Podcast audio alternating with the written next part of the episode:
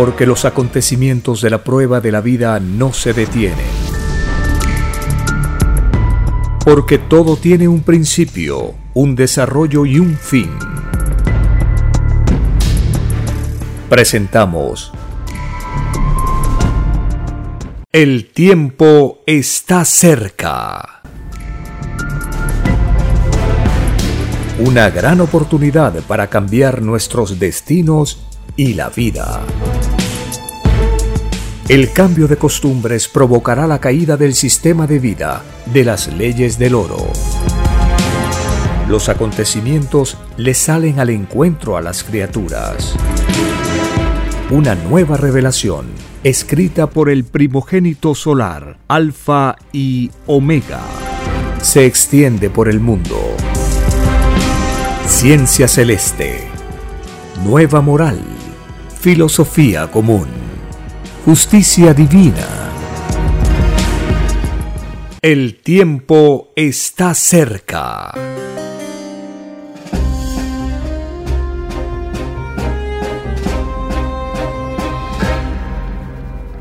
Agradeciendo al Divino Creador de todas las cosas, Creador de la vida, del infinito universo expansivo pensante Iniciamos una nueva edición de este programa para compartir las enseñanzas de las Sagradas Escrituras y de la Divina Revelación, que es la continuación de las Sagradas Escrituras. En las doctrinas que envía el Padre Eterno al mundo, no hay contradicción, son consecutivas a la evolución de las criaturas. En una forma, en una psicología, se expresó en el mundo antiguo, siglo después, con la llegada de la doctrina cristiana, en una nueva psicología, el divino creador explica, por medio de parábolas, las grandes verdades universales, explica los actos, los hábitos, las costumbres, el pensar de esta época, en parábolas. Ahora, la nueva psicología de las Sagradas Escrituras, con la ciencia celeste, es explicarnos el origen, la causa, el destino de las cosas, con moral, con ciencia, con filosofía. Es un avance más en la historia evolutiva de las criaturas de la tierra. Es por eso que en un plano celeste está escrito, solo la divina revelación puede dar la luz y la ciencia celeste la proporciona como ninguna ciencia humana podrá jamás hacerlo.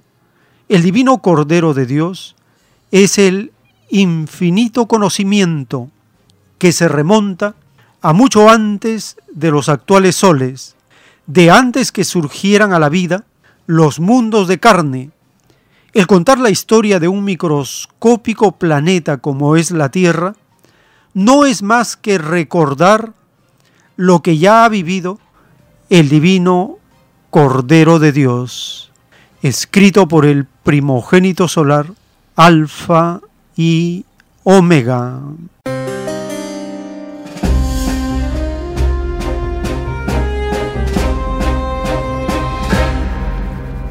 Bienvenidos. Un saludo a toda la familia con quienes compartimos estas revelaciones, estas informaciones del plano local, regional y de la patria planetaria. Iniciamos escuchando la voz del autor de la ciencia celeste.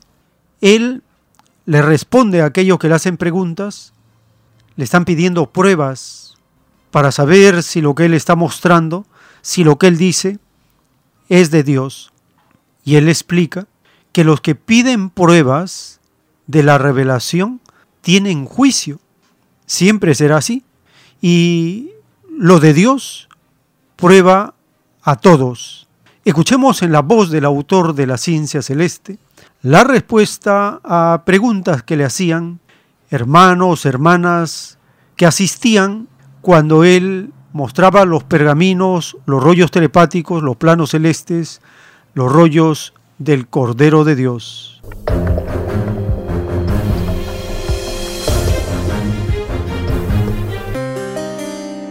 Cuando se da la vida en el reino de Dios, se le da la vida a la criatura por sensaciones, y a una a una. Y por eso es que el juicio es también sensación por sensación. ¿Habría alguna prueba reciente de, de esa transmisión? La prueba está acá. La prueba está acá. No, yo creo que el Señor se refiere que si podría ser en el momento preciso que usted su letra.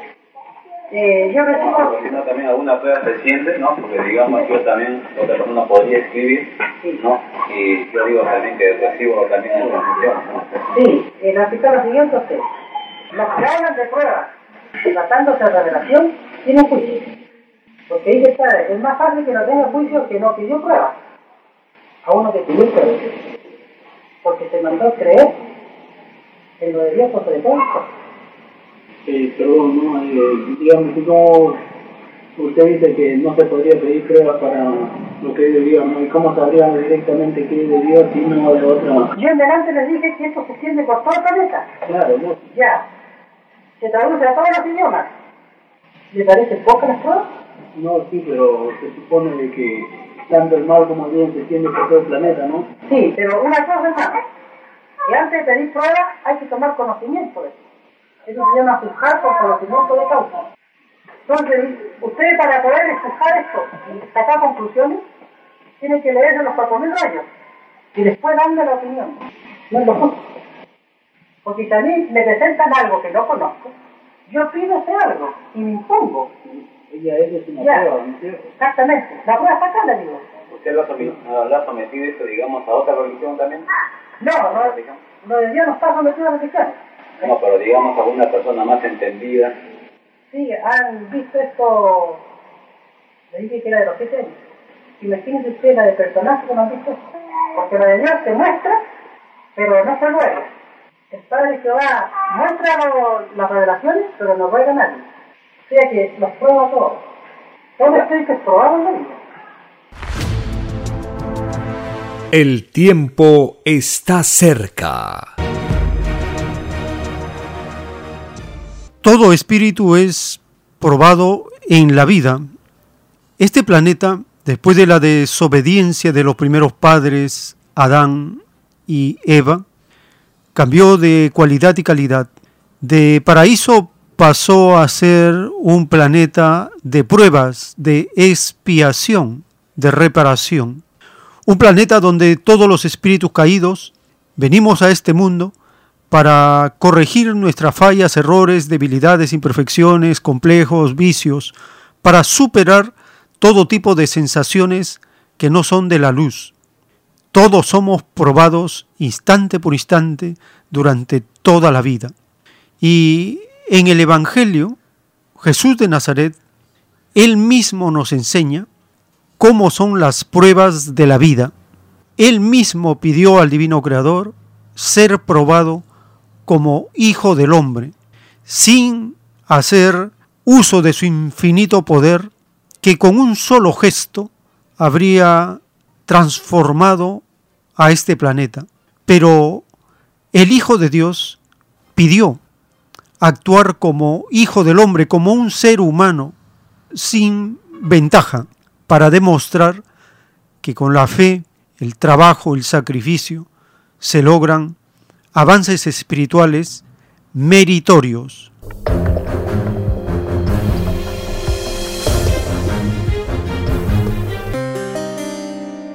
Estamos compartiendo en estas ediciones el Evangelio de Juan capítulo por capítulo a raíz de una película que se realiza verso por verso, capítulo por capítulo, según el Evangelio de Juan.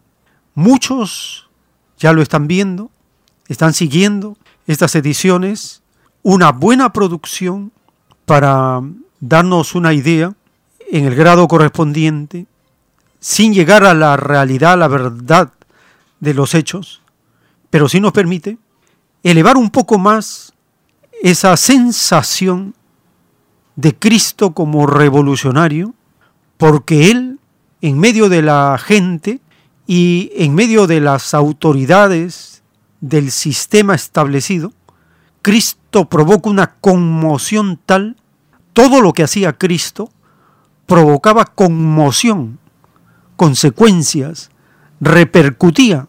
Cada gesto, cada acto de Cristo tiene un significado eterno.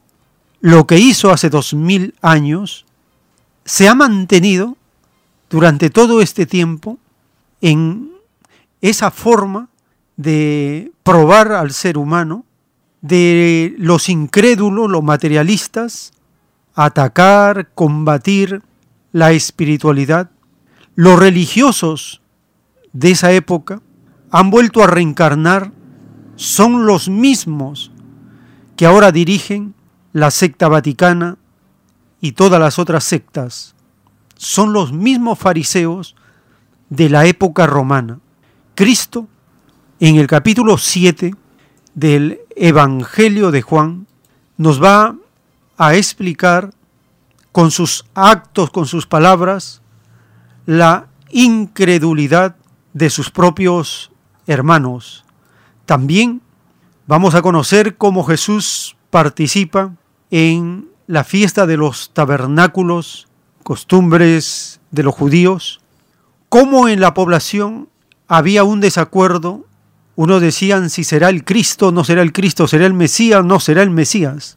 Y todos los intentos por asesinar a Cristo de parte de las autoridades, los intentos por detenerlo, tomarlo preso y las explicaciones públicas que conmocionaron al mundo. Escuchemos el capítulo 7 del Evangelio de Juan en una película, una producción realizada verso por verso, capítulo por capítulo del Evangelio de Juan.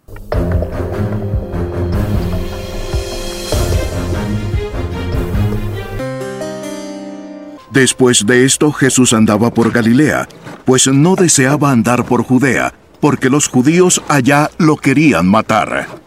Pero como se acercaba la fiesta de las enramadas, sus hermanos le dijeron, Sal de aquí y vete a Judea para que tus discípulos vean las obras que tú haces. Pues cuando uno quiere ser conocido, no hace las cosas en secreto.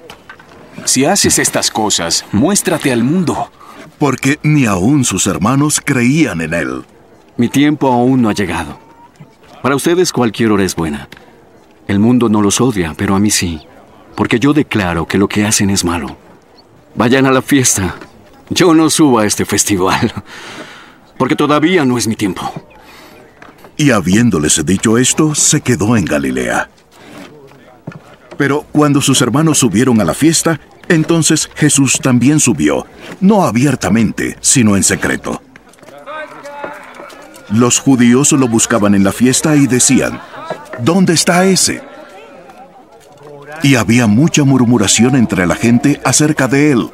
Unos decían, Él es bueno, y otros no, al contrario, extravía a la gente.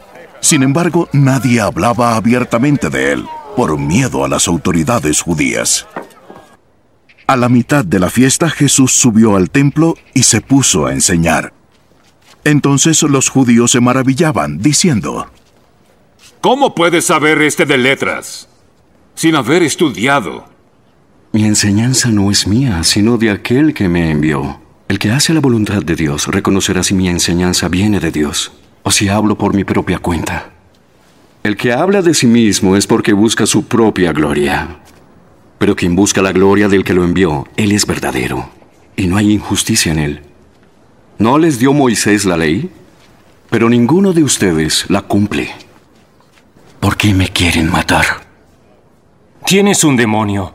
¿Quién quiere matarte? Una sola obra hice, y todos se admiran. Moisés les ha dado la circuncisión, aunque no procede de Moisés sino de los patriarcas. Y ustedes circuncidan en el día de reposo. Si para no violar la ley ustedes circuncidan aún en el sábado, ¿por qué se enojan conmigo? ¿Solo por haber sanado un hombre en sábado? No juzguen por la apariencia, juzguen con juicio justo. Entonces algunos de Jerusalén decían, ¿no es este al que procuran matar? Y vean, habla en público y no le dicen nada.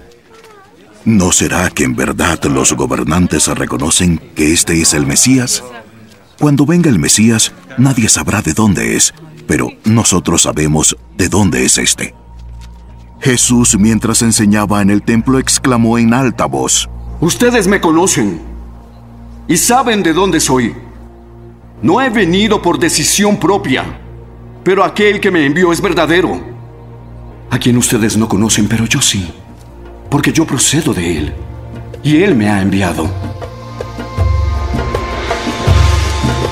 Procuraban pues prender a Jesús. Pero nadie le echó mano, porque todavía no había llegado su hora. Pero muchos de la multitud creyeron en él. Cuando el Mesías venga, ¿acaso hará más señales que las que éste ha hecho?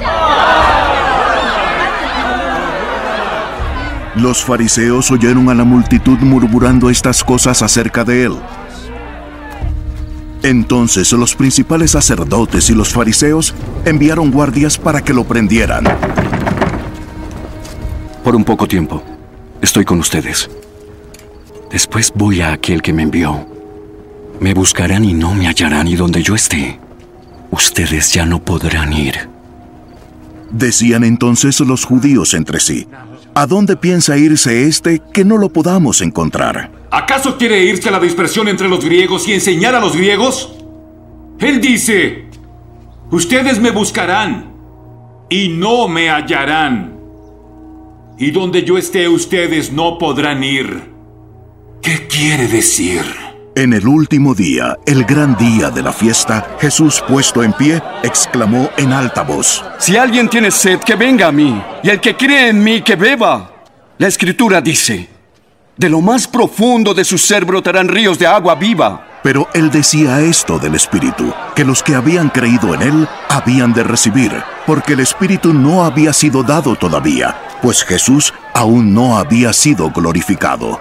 Entonces algunos de la multitud, cuando oyeron estas palabras, decían, Verdaderamente este es el profeta. ¡Es el Mesías! ¿Acaso el Mesías ha de venir de Galilea? La escritura dice que el Mesías viene de la descendencia del rey David y que procederá de Belén, el pueblo de donde era David. Así que surgió una división entre la multitud por causa de él, y algunos de ellos querían prender a Jesús, pero nadie le echó mano. Los guardias volvieron a los principales sacerdotes y fariseos, que les preguntaron, ¿Por qué no lo trajeron? Jamás hombre alguno ha hablado como este. ¿También ustedes se dejaron engañar? ¿Acaso han oído que alguno de nuestros jefes o de los fariseos ha creído en él? Pero esta multitud que no conoce de la ley de Moisés. Así que maldita es. Nicodemo, que había venido a Jesús antes y que era uno de ellos, les dijo, ¿Acaso juzga nuestra ley a un hombre a menos que lo oiga primero y sepa lo que hace? Bien, ¿también eres de Galilea? Solo investiga y verás que ningún profeta sale de Galilea. Y cada uno se fue a su casa, pero Jesús se fue al monte de los olivos. El tiempo está cerca. Envíenos un mensaje al 934-407-166 solicitando el link de la película del Evangelio de Juan y le estaremos enviando para que puedan ver esta producción capítulo por capítulo del Evangelio de Juan. Envíe un link, un pedido, un, mensaje al 934-407-166. Una producción para conocer en parte cómo la imaginación de los seres humanos en el siglo XX-XXI se imaginan de cómo sería la conmoción, la revolución que provocó Cristo en esa época y hasta el día de hoy se vive su influencia. Eso es lo grandioso de la enseñanza de Cristo, el primer revolucionario.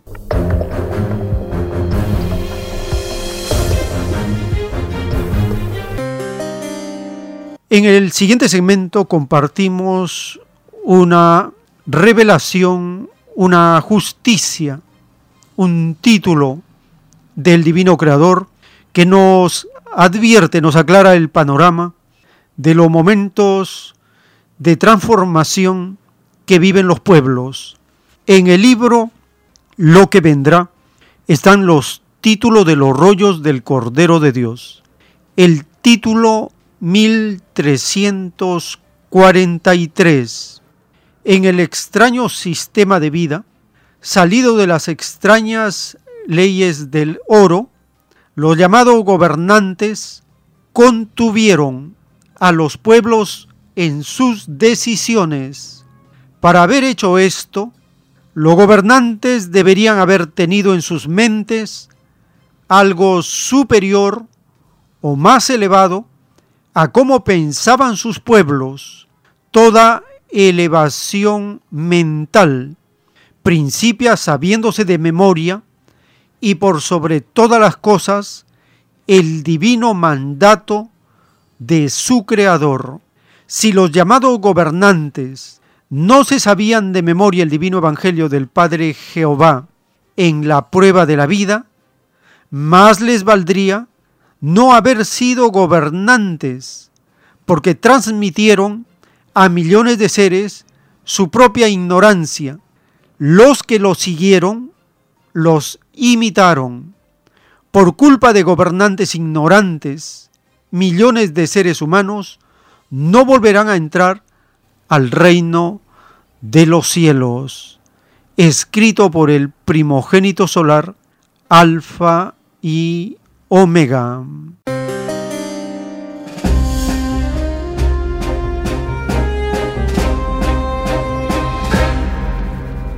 El divino creador nos avisa, nos advierte. Los llamados gobernantes contuvieron a los pueblos en sus decisiones esto estaría justificado, dice, si los llamados gobernantes tenían en sus mentes algo superior o más elevado a cómo pensaban sus pueblos. Y esta elevación mental parte de la base del conocimiento del Evangelio de memoria. Es decir, si los gobernantes no toman en cuenta lo de Dios, no tienen futuro, no van a realizar el beneficio que esperan los pueblos, porque van a seguir la ley del oro. Es el riesgo de los gobiernos en el mundo. Los más condenados son los neoliberales, los derechistas, los de extrema derecha, los dictadores, los autócratas, los sátrapas, esos son los más condenados. Los gobiernos populares tienen la opción de permitir que los pueblos se expresen, determinen con sus organizaciones, que participen en el cambio, en la transformación. Esa es una posibilidad del gobierno popular. Un gobierno de izquierda sí está fundamentado en el pueblo y la organización popular y hace las transformaciones. Estamos nosotros en un gobierno popular, no estamos en un gobierno de izquierda, menos socialista. Es un gobierno popular donde hay ciertas aberturas, ciertas grietas por las cuales las organizaciones del pueblo empiezan a participar. Esa es una característica limitada de los gobiernos populares. Como es un gobierno que está sometido a las estructuras del Estado burgués, el Estado capitalista, el Estado corrupto, entonces es más riesgoso, más peligroso, que los gobernantes puedan ser atados cada vez más y más, tomando en cuenta las parábolas de Cristo. El hombre fuerte atado. ¿Cómo atan al hombre fuerte? En un párrafo de los rollos del Cordero de Dios, el Divino Padre Eterno nos dice, de todo hay en el rebaño del Señor, Los ambiciosos tienen eterna lucha con sí mismos y con sus hermanos de prueba. Son los más grandes destructores de la felicidad de los demás. Siempre se acaparan los puestos claves en los mundos. En tu planeta tienen el monopolio de gobernar. Se hacen pasar por seres justos y se acaparan lo mejor. Hacen lo contrario a mis divinos mandamientos.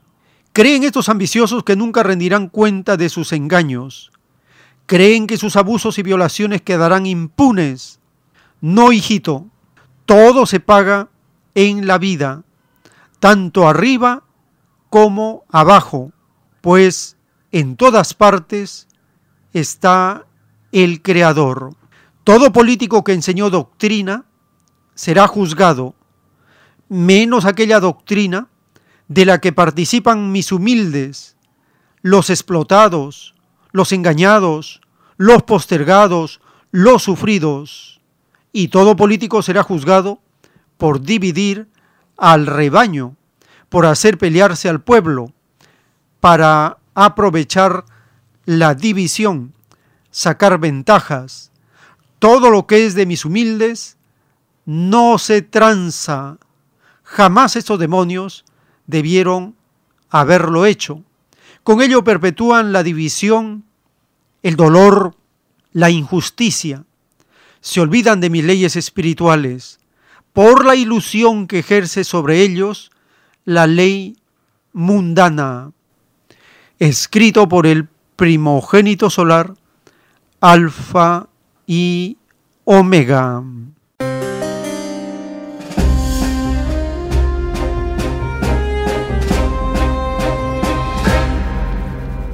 El divino creador nos está dando entonces las claves, las pautas, los términos para pisar bien la tierra, para avanzar con conocimiento de causa, para mirar el horizonte y saber a dónde vamos a llegar. El divino creador nos está diciendo las consecuencias de las acciones de los gobernantes si hacen esto o lo otro, si no toman en cuenta a Dios y sus mandamientos, si no consideran a los humildes, los explotados, los engañados, los postergados, los sufridos, si se olvidan de las leyes espirituales y se dejan influenciar por las leyes mundanas, las leyes del oro, por ejemplo, ha causado mucha intranquilidad el cambio del primer ministro y algunos ministros en el actual gobierno popular. Ha causado preocupación intranquilidad, pero miremos las condiciones, el contexto. El actual gobernante es un inquilino, así escuchamos con frecuencia llamar a los gobernantes de turno, son inquilinos en el Palacio de Gobierno y en el gobierno. Si son inquilinos, ¿quién es el propietario del gobierno? Ya nosotros lo sabemos. Los propietarios, los que se han apoderado de los gobiernos y del Estado, el divino creador le llama a los ambiciosos, los capitalistas. Y estos mafiosos han hecho todo un imperio, se acaparan el monopolio de gobernar y han escogido los puestos claves en los gobiernos. Ya están asegurados los puestos claves. Por lo tanto, todo lo demás es de menor decisión. Los puestos claves ya lo tienen los capitalistas, los ambiciosos, y por lo tanto son los grandes destructores de la felicidad del pueblo. El nuevo inquilino, ¿cómo ha encontrado la casa? La ha encontrado hecha un desastre. Toda la casa está destruida. Las infraestructuras están corroídas, dañadas, malogradas. Todo se cae. Es la descomposición total del capitalismo, de la derecha, de los neoliberales, de los mafiosos. Así ha ingresado el nuevo inquilino, en una casa hecha añicos, ruinas. Y esto nosotros lo sabemos, los peores indicadores a nivel mundial en educación, salud, vivienda, trabajo, infraestructura, tecnología, ciencia, todo.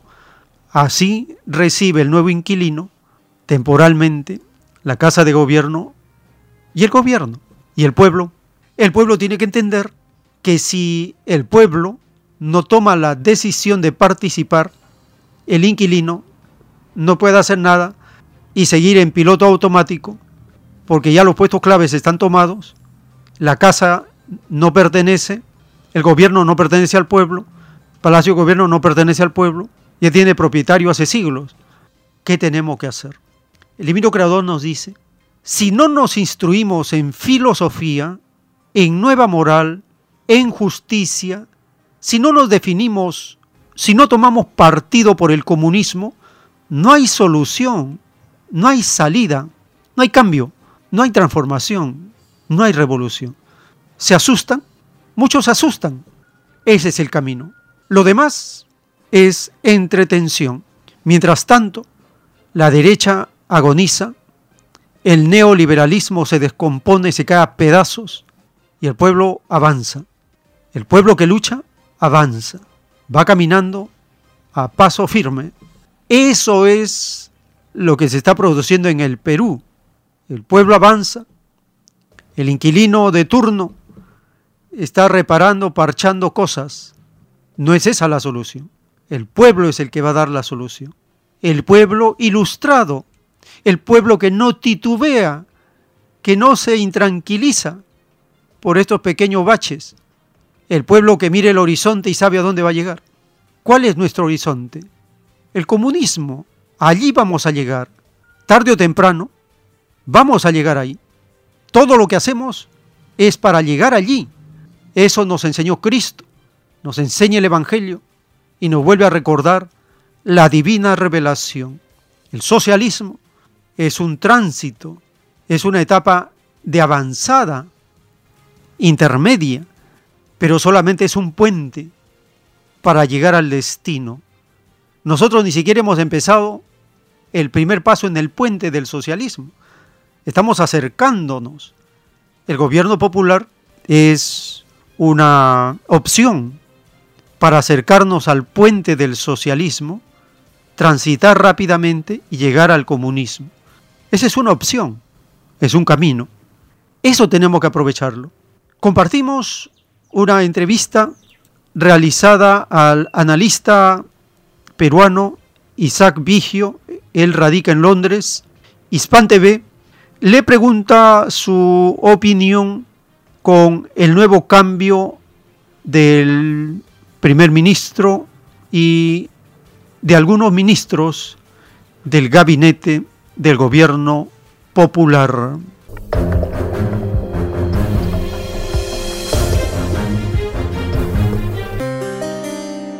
Vamos a conversarlo junto al analista internacional Isaac Vigio. Allí quiero preguntarle cómo califica las decisiones del presidente Castillo hasta el momento y qué se puede proyectar de este nuevo gabinete. Entonces yo creo que la señora Vázquez le va a dar más estabilidad, un, rostro femenino al gobierno. Eh, yo creo que es una persona más, más capaz en el sentido de, de que tiene más, más cancha política. Y en cuanto a la oposición, la oposición, hemos tenido la visita de Vox al Perú, y vos lo que quiere eh, es promover un golpe de Castillo, porque para ellos Castillo es un comunista, a pesar de que nunca se lo ha reclamado como tal, y lo quieren tumbar. Entonces, la agenda de la derecha era ir a la vacancia presidencial ya de Castillo. Pero con esta medida que ha tomado Castillo, e, evita la censura al ministro de Trabajo Maraví y este además creo que va, va a dar cierto respiro para que haya un tipo de componenda con el sector más moderado de la derecha en el Congreso. Entonces yo creo que, en cierta manera, el profesor Castillo va a salir siendo favorecido con estas medidas.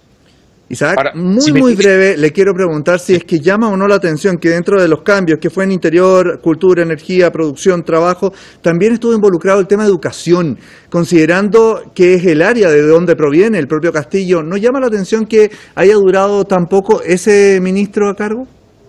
Sí, y porque justamente Castillo dijo que, en primer lugar, Castillo es un gabinete a la rapia, porque solamente le comunicaron que iba a ser presidente una semana antes. Entonces ahora, ahora ha hecho un gabinete con más calma, ha podido librarse un poco de la presión del secretario general de Perú Libre, que era Vladimir Cerrón, y ahora ha puesto a gente más cercana a ellos, como Carlos Gallardo, o a una ex una luchadora por derechos humanos de la Universidad de Educadores de la Cantuta, en, puestos claves. Ahora, permíteme decir una, una, una sola cosita. Hoy se cumple un aniversario de la fundación del Partido Socialista de Mariátegui el año 28. Y quiero recordar de que Mariátegui era el profesor, el amauto, igual que Castillo, su tocayo de Castillo, y que mi abuelo José Lerner, que es tocayo de, Pedro, de José Pedro Castillo y de José Carlos Mariátegui, fue compañero de Mariátegui hasta el final, estuvo en la fundación del partido y él estaría ahora muy contento en el Perú por la elección de un tocayo suyo, que además es un maestro. Un homenaje a mi abuelo y a todos los que participaron en la fundación de este partido. Perfecto. Isaac Vigio, nos quedamos con eso. Quiero agradecerle como siempre el contacto con Hispan TV.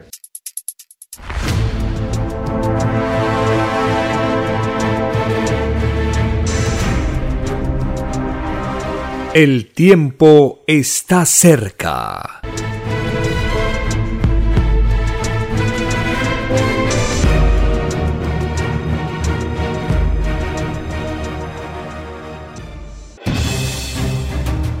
El tiempo ha llegado. Hay momentos cuando el pueblo entra en un estado de soberanía y esto ocurre cuando el creador de la vida ordena cambiarlo todo. Por mandato divino, está escrito en la doctrina Alfa y Omega que deben constituirse congresos de obreros y obreras en todas las naciones. Cristo dijo en Lucas 12, verso 32, no temáis, pequeño rebaño, porque a vuestro Padre le ha placido daros el reino. Envíe sus aportes en texto y audio al 934-407-166 o solicite más información al 934-407-166. Solo una unidad común con nueva moral dará paz al mundo. Por orden de Dios Padre, el mundo será dirigido por los trabajadores. Ha llegado el tiempo para que el pueblo escoja su propio destino y se gobierne a sí mismo. Alegraos, humildes del mundo, vuestro yugo llega a su fin.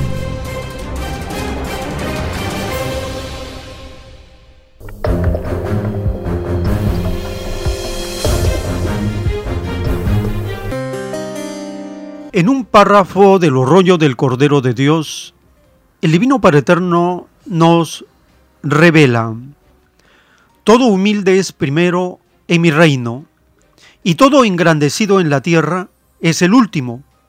Por lo tanto, preparaos políticos explotadores. Usáis el cristianismo como bandera, y lo que menos tenéis es amor por mis humildes, si quisierais honradamente dar lo mejor al pueblo, ¿por qué no le dais la preparación necesaria para que ellos se gobiernen?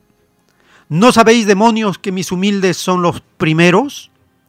Ellos deberían estar gobernando el mundo hace ya muchos siglos. Si así hubiese sido, estad seguro, hijos, que no existiría la inmoralidad la falsedad ni la hipocresía. Estos ambiciosos de un poder que no les corresponde están temerosos por sus pérdidas materiales. Así lo pidieron en el reino de los cielos y así se les concedió. Es por eso que estáis empezando a entregar lo que nunca os correspondió escrito por el primogénito solar, Alfa y Omega.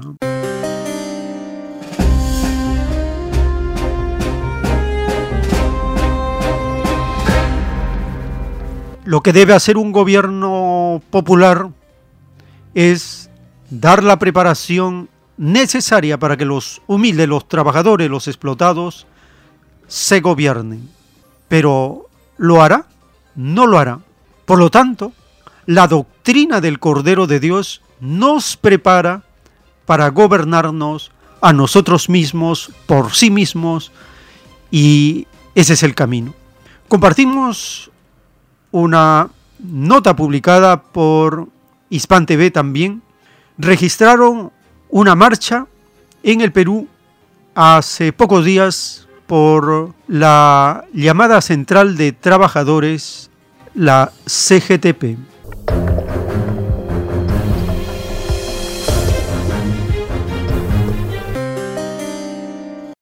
Miles de trabajadores tomaron las calles en distintas regiones de Perú durante una jornada de lucha para exigir el respeto a sus derechos laborales y para mostrar su apoyo a las medidas que viene adoptando el gobierno central, que en las últimas horas cambió su gabinete de ministros nombrando a la expresidenta del Congreso Mita Vázquez como primera ministra.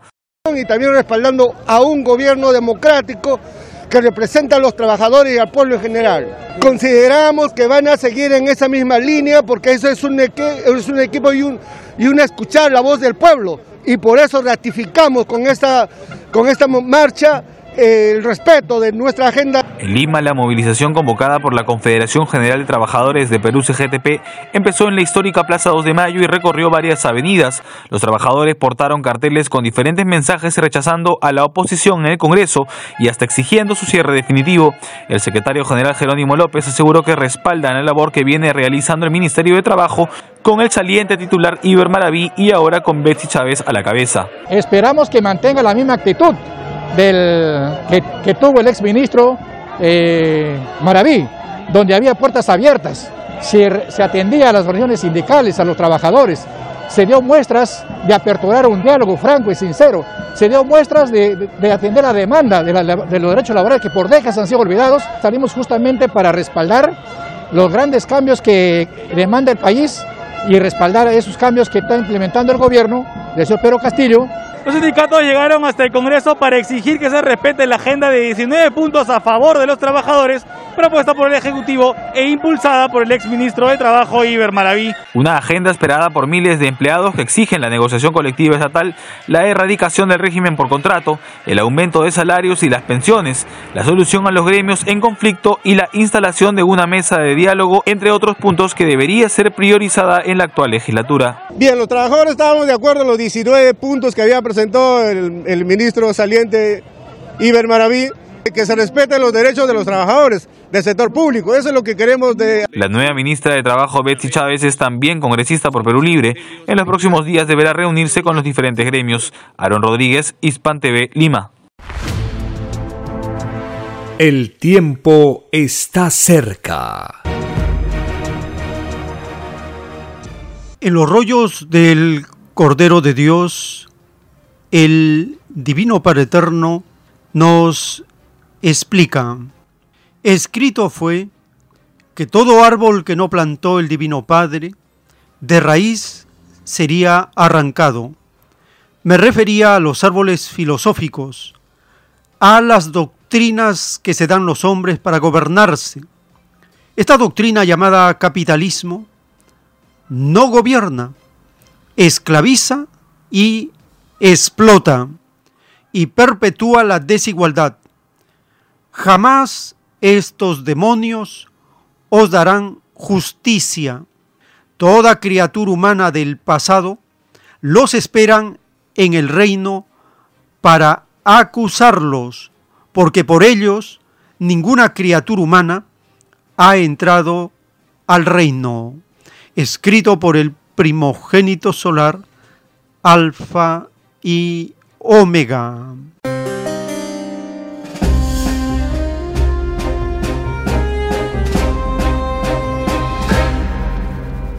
El divino creador nos dice que esta doctrina llamada capitalismo no gobierna, esclaviza y explota. Esa es su esencia, ese es su modo de actuar. Un actuar mafioso, ambicioso, tramposo, oportunista, de privilegios, todo lo peor. Un gobierno popular puede hacerle algún bloqueo, puede tomar determinaciones para impedir que la explotación sea a nivel extremo. Es el caso del gobierno popular de México. El presidente Andrés Manuel López Obrador advierte que no avalará ninguna concesión a privados para explotar el litio.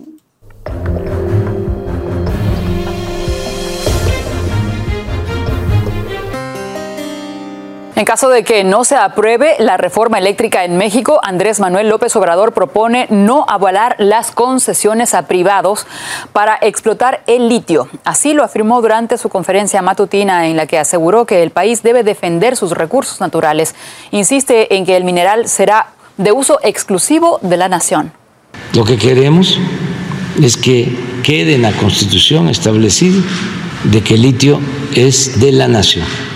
Pero también vamos a revisar si existen trabajos de exploración y de explotación de litio, porque se está hablando de que hay empresas extranjeras que van a hacer compras y ya di la instrucción de que no se autorice ninguna compra de concesiones.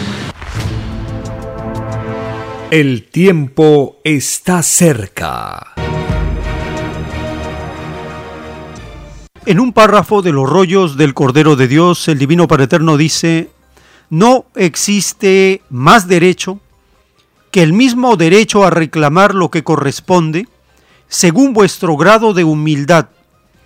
Y si no sois humildes, no tenéis ningún derecho en la tierra, como no lo tenéis en el cielo, porque nadie que no haya sido humilde entrará al reino de los cielos y todo aquel o aquella que participó en la creación de cualquier tratado de derecho no entra al reino de los cielos. El único tratado valedero es el trabajo, hecho con honradez y con miras a lo colectivo. El trabajo para sí mismo nada vale en el reino de los cielos, escrito por el primogénito solar, Alfa y Omega.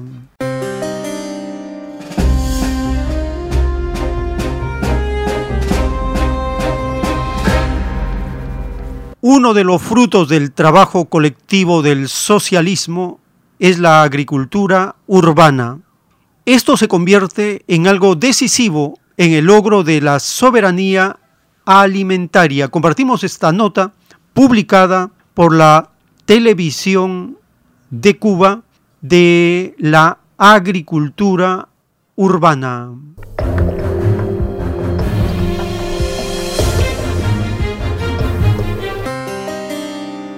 El programa de la agricultura urbana, suburbana y familiar cuenta con un esquema definido para su desarrollo en todo el país.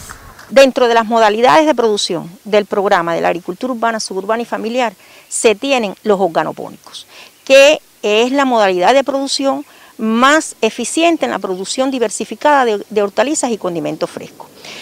tomando como base esto, se ha indicado por el primer ministro, Manuel Marrero Cruz, que se estimule la construcción de nuevos organopónicos en comunidades, con el objetivo de lograr ese autoabastecimiento alimentario municipal. Por estos días se observan cómo se alistan las tierras y se plantan semillas y posturas. Aquí sembramos, como ustedes ven, sembramos el pimiento. Y de lado allá, a continuación, seguimos con la lechuga. Porque una que la lechuga es ciclo corto y nos da cobertura a cosechar la lechuga y, y sellar completo con pimiento.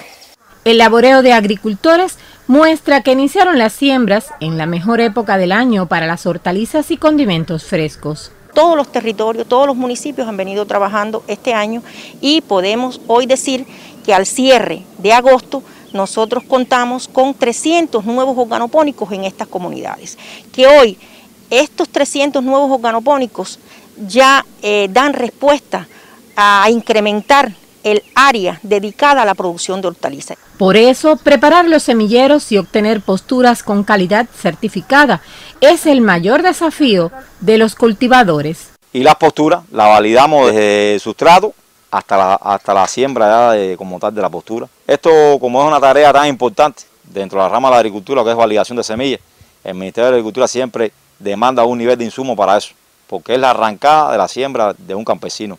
Nosotros validamos la semilla que ese campesino va a sembrar. Y eso es muy importante, saber lo que estamos sembrando y por eso hay que tener un paquete tecnológico adecuado para saber de verdad lo que estamos enfrentando como variedad. El programa de la agricultura urbana, suburbana y familiar es clave dentro de la estrategia económica y social del país. Este, a su vez, desempeña un importante papel para alcanzar la soberanía alimentaria y nutricional de la mayor de las Antillas. Evelix Tamile, Sistema Informativo de la Televisión Cubana. El tiempo está cerca. Y estamos llegando al término de esta hora. Les invitamos a acompañarnos. Tenemos más información para compartir por la gracia del Divino Creador. En unos momentos continuaremos.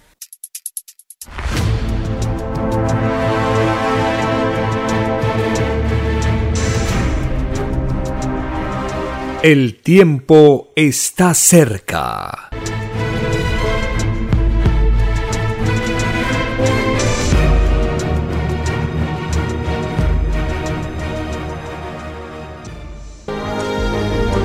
Lea la maravillosa ciencia celeste y conozca su propio origen galáctico y su destino, Alfa y Omega. Todos los enigmas de la prueba de la vida se revelarán. He aquí que al extenderse la nueva revelación, se irá desmoronando la falsa historia de este mundo.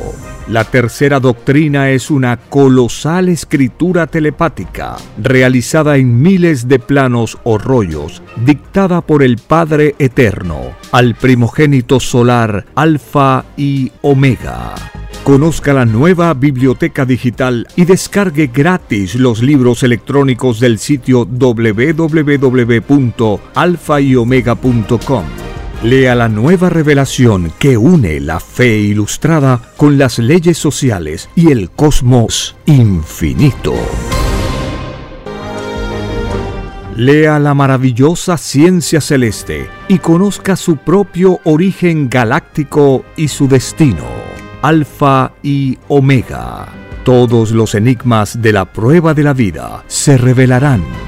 He aquí que al extenderse la nueva revelación, se irá desmoronando la falsa historia de este mundo.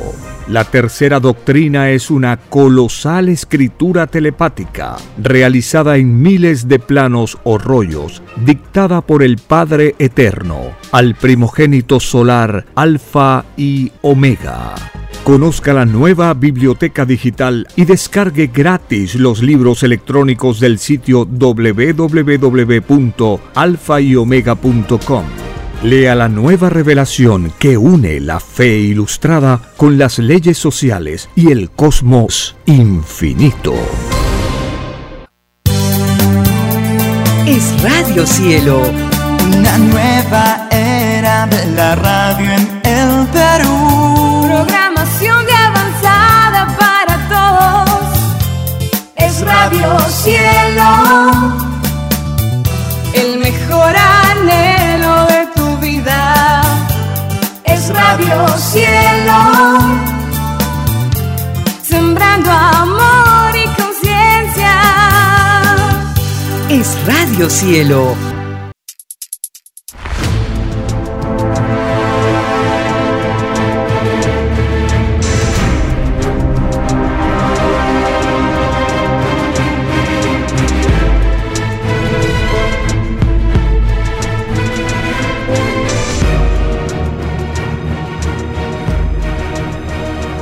porque los acontecimientos de la prueba de la vida no se detienen. Porque todo tiene un principio, un desarrollo y un fin. Estamos compartiendo. El tiempo está cerca. Una gran oportunidad para cambiar nuestros destinos y la vida. El cambio de costumbres provocará la caída del sistema de vida, de las leyes del oro. Los acontecimientos le salen al encuentro a las criaturas. Una nueva revelación, escrita por el primogénito solar, Alfa y Omega, se extiende por el mundo. Ciencia celeste, nueva moral Filosofía común. Justicia divina. El tiempo está cerca.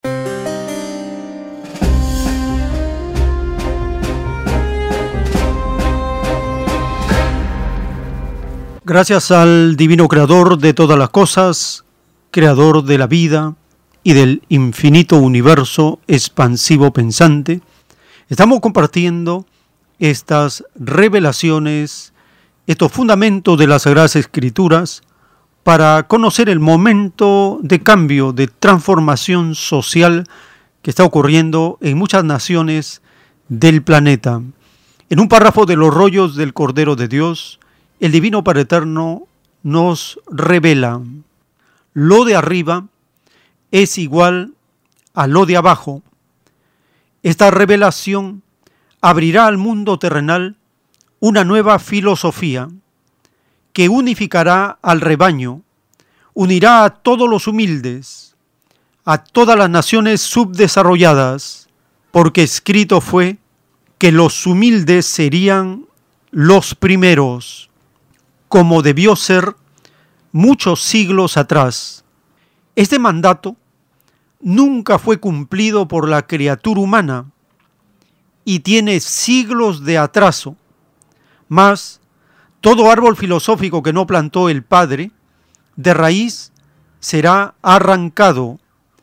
El Padre espera el tiempo pedido por sus criaturas para probar sus propias ideas y junto al tiempo pedido, el Padre coloca en el camino y destino de cada uno sus leyes, su moral, sus escrituras, los deseos de su libre albedrío, y lo hace sin rogar a nadie, mas da oportunidad a todos para que le comprendan en el grado que cada cual pidió en el reino, escrito por el primogénito solar, Alfa y Omega.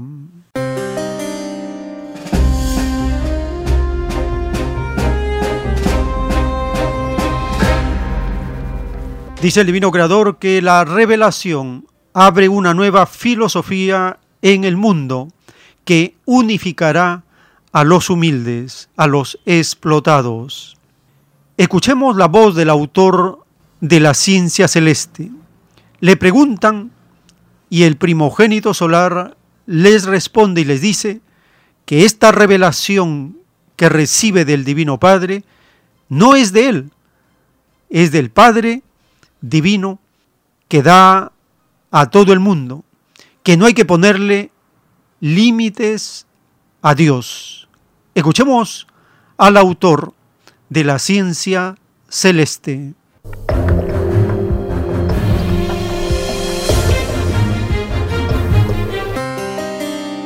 Padre Jehová, muéstranos las revelaciones, pero nos va a ganar. O sea que los prueba todos. Todo escrito es probado ¿no? Y la, las revelaciones que usted recibe y están escritas acá en estos rollos, ¿está en forma tal como usted la ha recibido o ah. tiene agregados esto? Lo voy a explicar y no hay agregado. Porque si estuviera agregado, estaría participando en la imaginación mía. Entonces yo podría decir, esto es mío.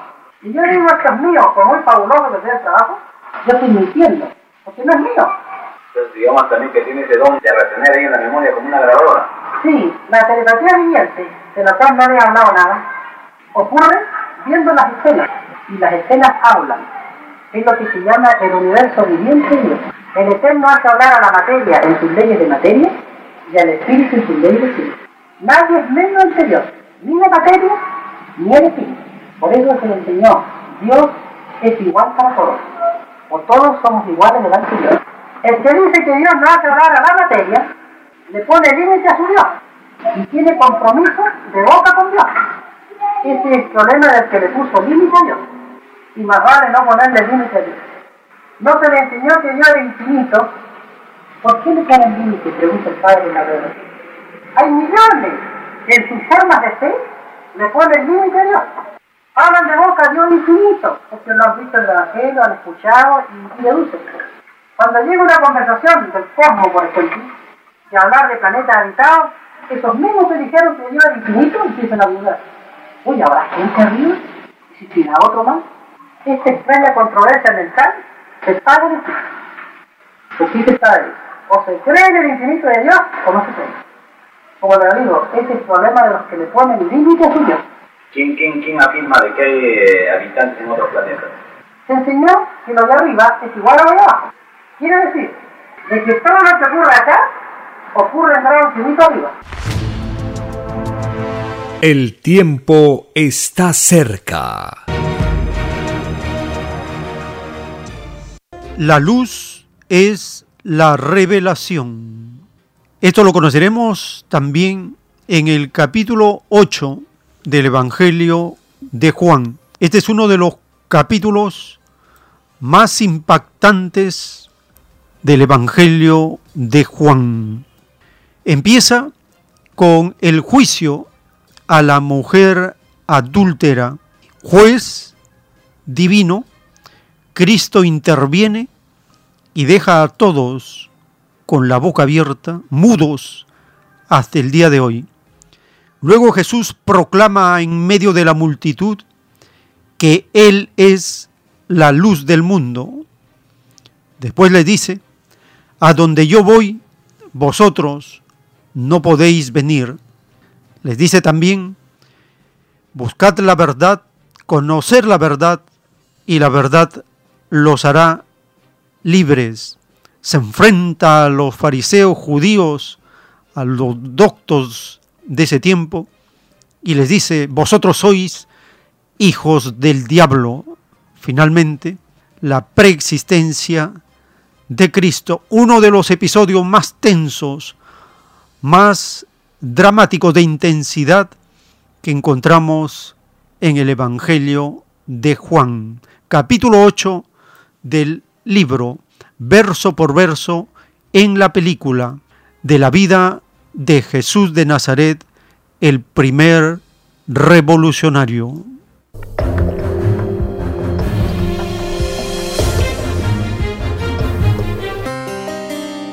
Jesús se fue al monte de los olivos.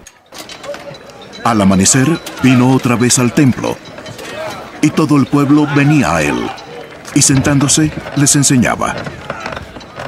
Los escribas y los fariseos trajeron a una mujer sorprendida en adulterio y poniéndola en medio dijeron a Jesús, Maestro, esta mujer ha sido sorprendida en el acto mismo del adulterio. En la ley, Moisés nos ordenó que se matara a pedradas a esta clase de mujeres.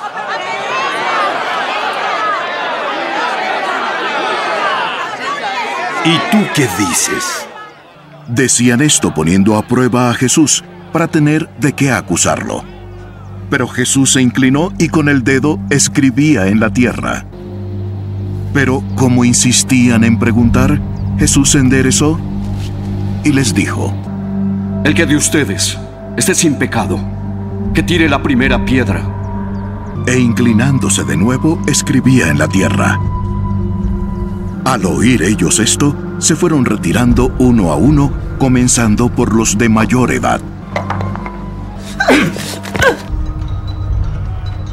Y dejaron solo a Jesús y a la mujer que estaba en medio. Enderezándose, Jesús le dijo, ¿Dónde están? ¿Ninguno te ha condenado? Ninguno, Señor. Pues yo tampoco te condeno. Vete y no peques más. Jesús habló a los fariseos otra vez, diciendo, Yo soy la luz del mundo. El que me sigue tendrá la luz de la vida y no andará en oscuridad. Tú estás dando testimonio de ti mismo. Y eso no tiene validez. No. Aunque yo doy testimonio de mí mismo, sé que es verdadero. Porque yo sé de dónde he venido y a dónde voy. Pero ustedes no saben de dónde vengo ni a dónde voy. Ustedes juzgan según la carne. Yo no juzgo a nadie. Pero si yo juzgo, mi juicio es verdad. Porque no soy yo solo, sino yo y el Padre que me envió. En la ley de ustedes, Está escrito que cuando dos testigos dicen lo mismo, su testimonio tiene valor. Yo soy el que doy testimonio de mí mismo y el Padre que me envió da testimonio de mí. ¿Dónde está tu Padre? Ustedes no conocen a mi Padre. Si me conocieran a mí, conocerían a mi Padre también. Estas palabras las pronunció en el lugar del tesoro, cuando enseñaba en el templo, y nadie lo prendió porque todavía no había llegado su hora. Yo me voy y ustedes me buscarán. Y ustedes morirán en su pecado. A donde yo voy, ustedes no podrán ir. Él dice que no podemos ir a donde Él va. ¿Acaso estará pensando en matarse? Ustedes son de aquí abajo, pero yo soy de arriba. Ustedes son de este mundo, pero yo no. Por eso les dije que morirían en sus pecados.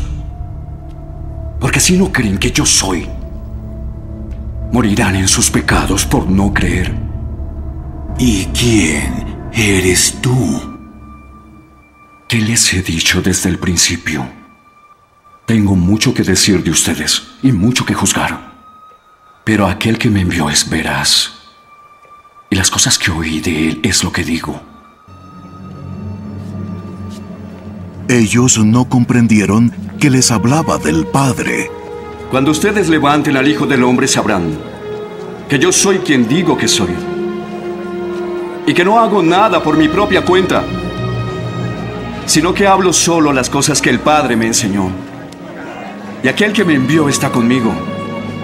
No me ha dejado solo. Porque yo siempre hago lo que le agrada.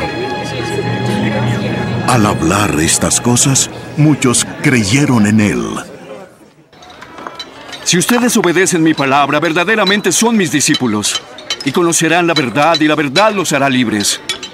Somos descendientes de Abraham y nunca hemos sido esclavos. ¿Cómo dices tú que seremos libres? En verdad les digo que todo el que comete pecado es esclavo del pecado. Y el esclavo no queda en la casa para siempre, pero el hijo sí. Entonces, si el Hijo los hace libres, serán realmente libres. Sé que son descendientes de Abraham, pero quieren matarme porque no aceptan mi palabra. Yo hablo de lo que el Padre me ha mostrado. Y ustedes hacen lo que oyen de su Padre. Si verdaderamente son hijos de Abraham, hagan las obras de Abraham. Todo lo que yo he hecho es decirles la verdad de Dios y aún así quieren matarme. Abraham nunca hizo nada así. Ustedes hacen lo mismo que su padre. Nosotros tenemos un solo padre que es Dios y no somos hijos bastardos. Si Dios fuera su padre, también me amarían, porque yo salí de Dios y vine de Él. No he venido por mi propia cuenta, sino Él me envió. ¿Por qué no entienden lo que les digo? Simplemente no pueden oír mi palabra. Porque ustedes son de su padre, el diablo, y quieren hacer los deseos de su padre. Él ha sido un asesino desde el principio y no ha permanecido en la verdad, porque no hay nada de verdad en él. Cuando habla mentira, habla de su propia naturaleza, porque él es mentiroso y es el padre de la mentira. Y como yo digo la verdad, ustedes nunca podrán creer en mí. ¿Quién de ustedes me prueba que yo tengo pecado. Y si digo la verdad, porque ustedes no me creen. El que es Dios escucha las palabras de Dios. Por eso ustedes no pueden escuchar, porque no son de Dios. Tenemos razón cuando decimos que eres samaritano y que tienes un demonio. Yo no tengo ningún demonio. Honro a mi Padre y ustedes me deshonran a mí. Yo no busco mi propia gloria. Pero hay alguien que sí la busca y Él es el que juzga. En verdad les digo, si alguien hace caso de mi palabra, no morirá. Ahora sí sabemos que tienes un demonio. Abraham murió, también los profetas. Y tú dices, si alguien hace caso de mi palabra, no morirá. Nuestro padre Abraham murió. ¿Acaso eres tú mayor que nuestro padre? Y los profetas también murieron. ¿Quién crees que eres? Si yo mismo me glorifico, mi gloria no es nada. Mi Padre es el que me glorifica, de quien ustedes dicen, Él es nuestro Dios. Yo sí lo conozco, pero ustedes no. Y si digo que no lo conozco, seré un mentiroso, porque sí lo conozco, guardo su palabra. Su padre Abraham se regocijó, esperando ver mi día. Y él lo vio y se alegró. Aún no tienes 50 años y dices que has visto a Abraham.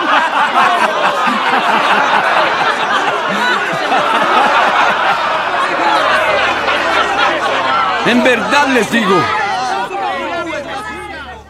que antes que Abraham naciera, yo soy. ¡Es un blasfemo! ¡Está diciendo mentiras! Entonces tomaron piedras para tirárselas.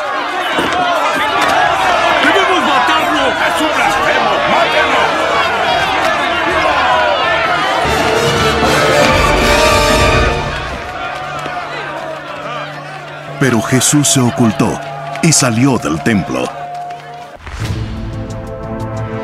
El tiempo está cerca. El dicho de una imagen vale por mil palabras y una acción vale por mil imágenes se puede comprender cuando ustedes vean el video de esta película, La vida de Jesús, según el Evangelio de Juan, capítulo por capítulo, verso por verso, tal como está escrito en el Evangelio. Aquellos que deseen el link de la película envíen un pedido al 934 407 166. Verlo con la familia, verlo en las pantallas de televisión desde YouTube es una gran oportunidad para recordar y tener otro punto de vista de Cristo en los momentos intensos de conmoción que su presencia, sus palabras, su doctrina provocó en el mundo, la revolución que causó su revelación.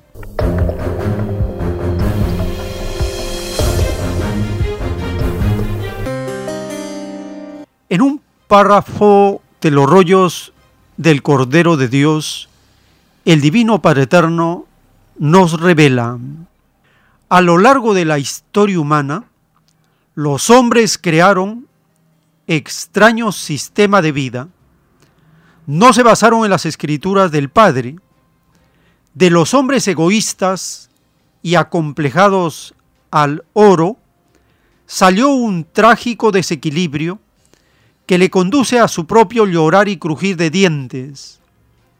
El destino fue violado en sí mismo, individualidad por individualidad. La imitación a través de las costumbres transmitió el error de generación en generación. Lo ilegal fue haciéndose legal.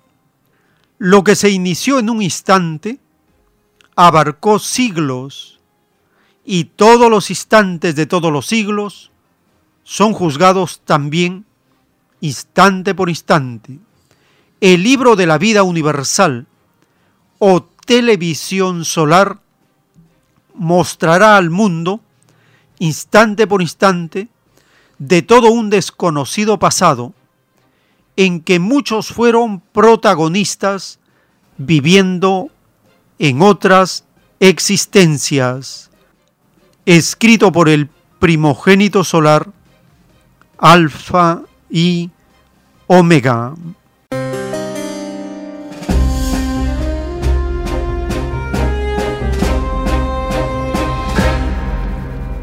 Cristo enseñó que sólo conociendo la verdad seremos libres.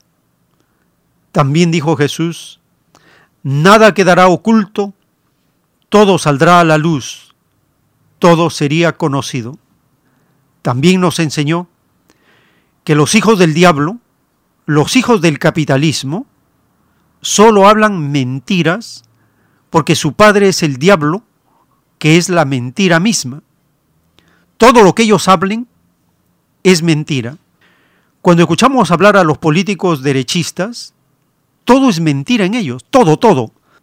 En el Perú sobran los ejemplos de los políticos mentirosos de la derecha. Todo lo que dicen es mentira, porque son hijos del diablo. Cristo así lo desenmascaró, así lo señaló. Conoceremos a los hijos del diablo, los más grandes del planeta, son los llamados reyes, magnates, presidentes, dueños de las corporaciones, aquellos que figuran en la lista de los 666 hombres y mujeres más ricos de la tierra. La noticia de esta primera semana de octubre de 2021, los llamados papeles de Pandora, han destapado a este sistema de vida ilegal, el capitalismo. Lo más rico de la tierra son los más grandes delincuentes, los que están en lo ilegal. Para ellos es normal actuar así, porque ellos son los que crean todos estos llamados paraísos fiscales. Y el paraíso fiscal más grande de la Tierra se llama Estados Unidos. Las, las Islas Caimán, las Islas Británicas, la eh, Panamá, son pequeñitos como paraísos fiscales frente a Estados Unidos de Norteamérica. Compartimos esta nota publicada de los papeles de Pandora todo lo que se necesita saber sobre la filtración masiva de los paraísos fiscales.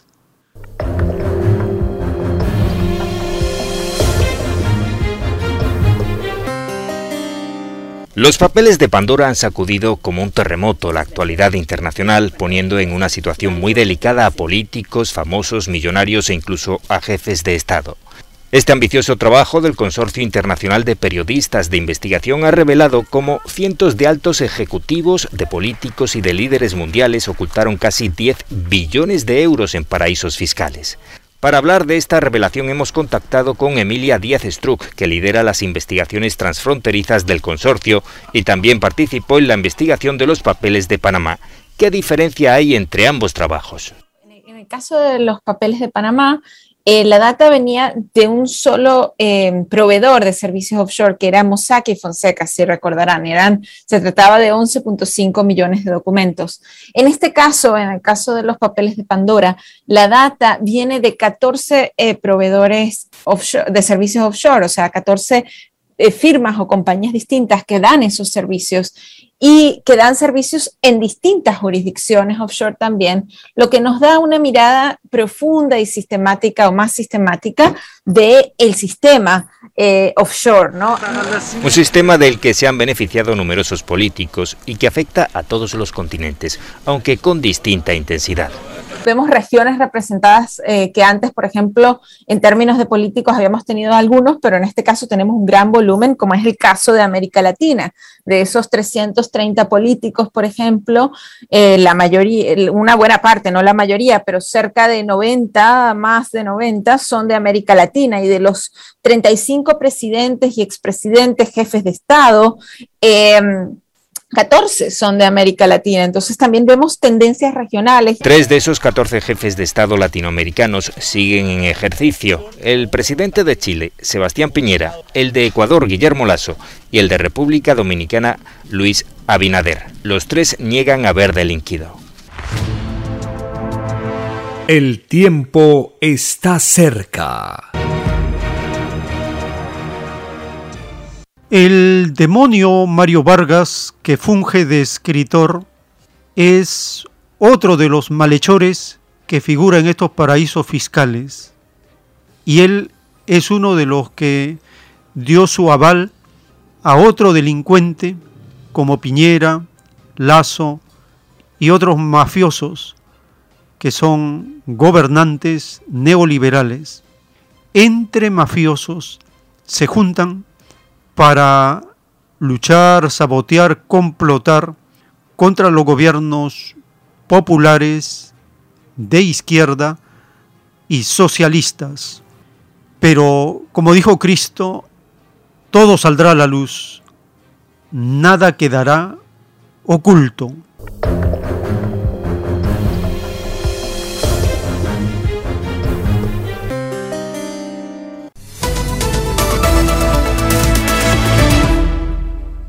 Las revelaciones de los papeles de Pandora resuenan en todo el mundo, pero especialmente en América Latina, la región más desigual del planeta.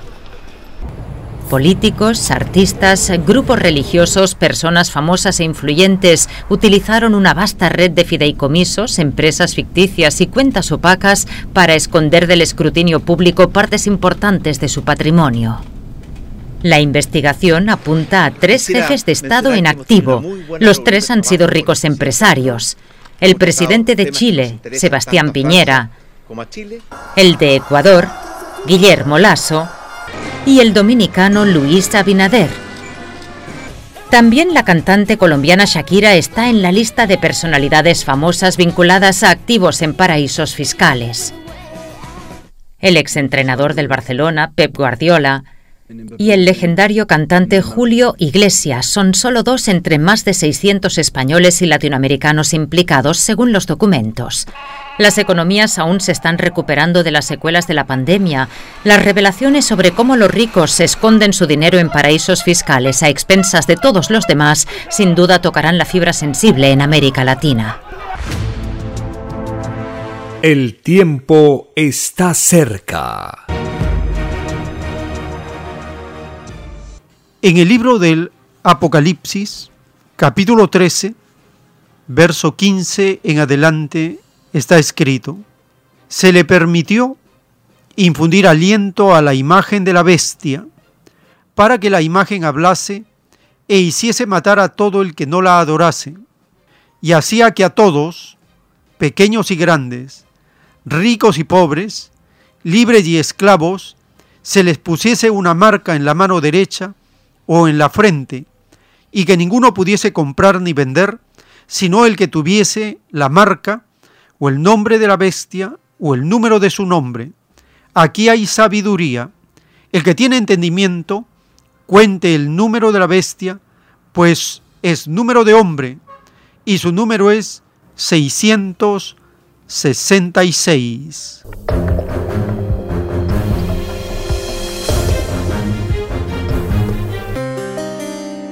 Recientemente, a raíz de la caída de una de las redes sociales más influyentes como Facebook, WhatsApp, Instagram, Messenger, esta primera semana de octubre de 2021, el portal bbc.mundo,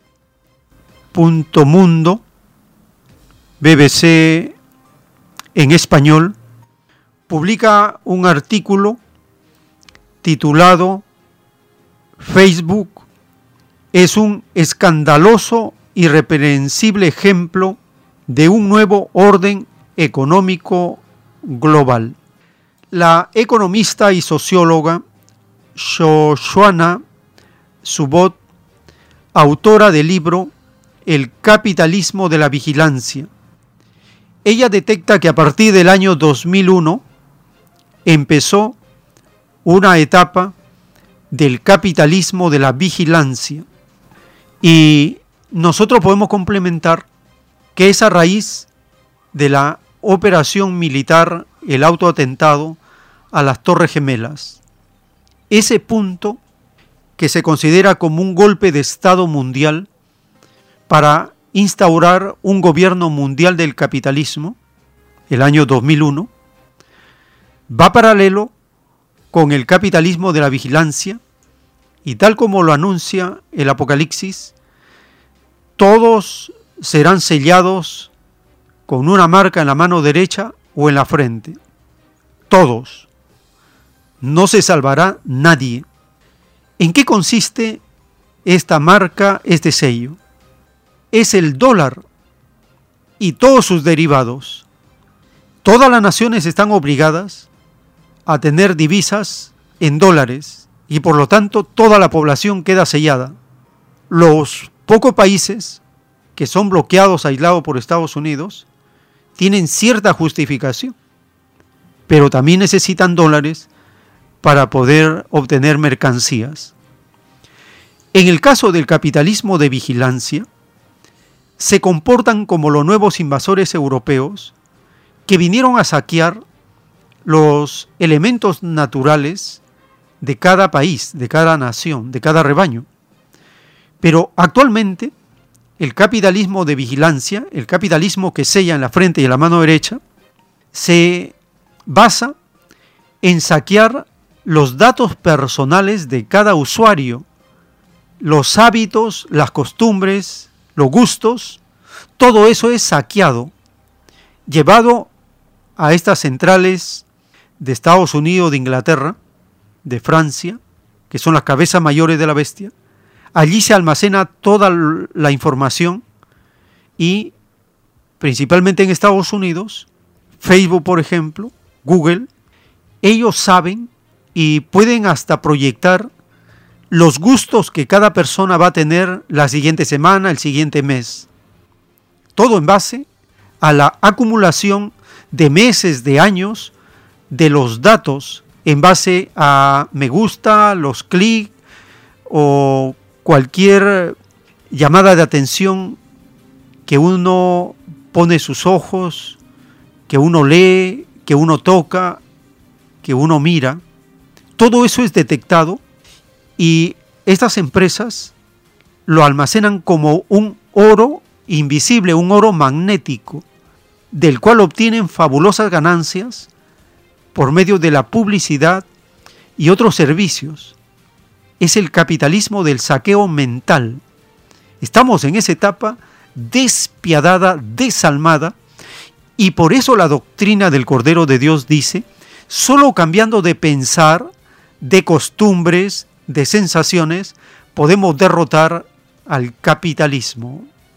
Compartimos esta nota publicada, es una denuncia de una ex trabajadora de Facebook y ella pide regular por maldad ante los legisladores de Estados Unidos a esta empresa del saqueo mental de todos los habitantes de la Tierra que se han inscrito en sus redes sociales y esta red convierte a todos en esclavos, en trabajadores, a los cuales no se les paga un solo centavo, pero por trabajar gratuitamente para estas redes sociales, ellos obtienen fabulosas ganancias y como son ilegales, como no quieren pagar tributos, ellos colocan en paraísos fiscales sus cuantiosas ganancias obtenidas, por ejemplo, en el año 2020, por decir algo. Compartimos esta nota publicada por AFP.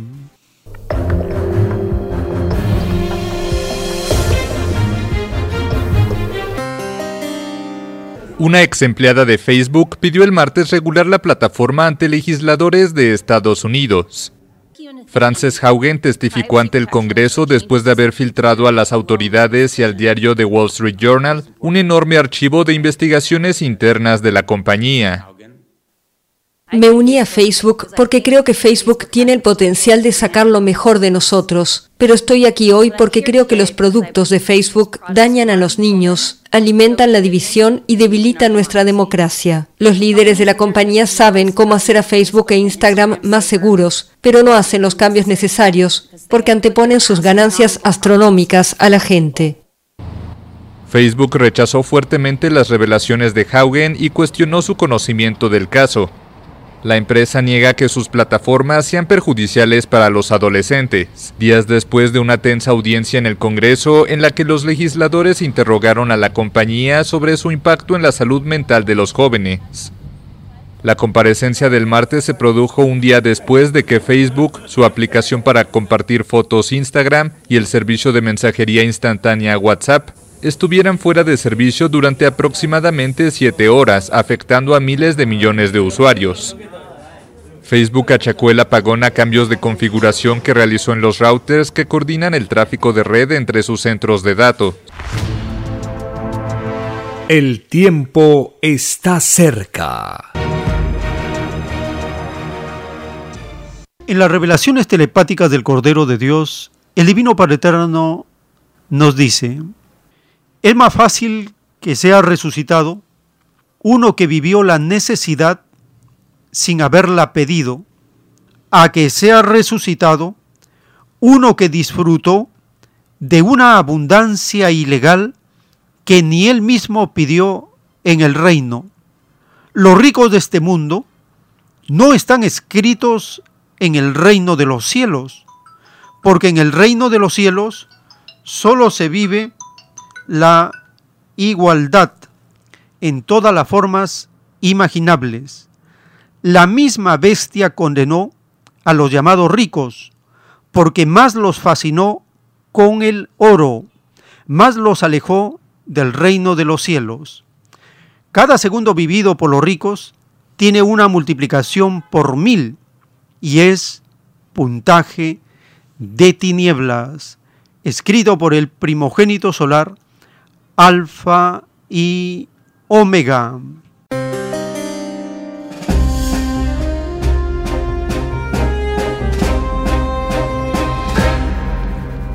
Compartimos una nota publicada.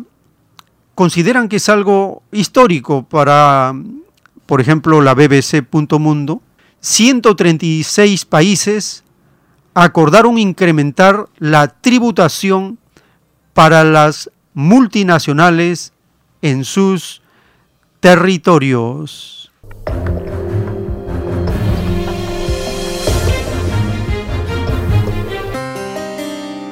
Un paso histórico para la economía global. Tras un largo proceso de negociación, más de 130 países alcanzaron un acuerdo para incrementar la tributación de las multinacionales globalmente. La OCDE acaba de anunciar que hemos llegado a un acuerdo sobre los parámetros técnicos de la fiscalidad internacional con 136 miembros de la OCDE en acuerdo, incluidos todos los países del G20 y los 27 estados de la Unión Europea. Es una excelente noticia luego de cuatro años de intensas negociaciones en las que Francia, de principio a fin, jugó un papel primordial.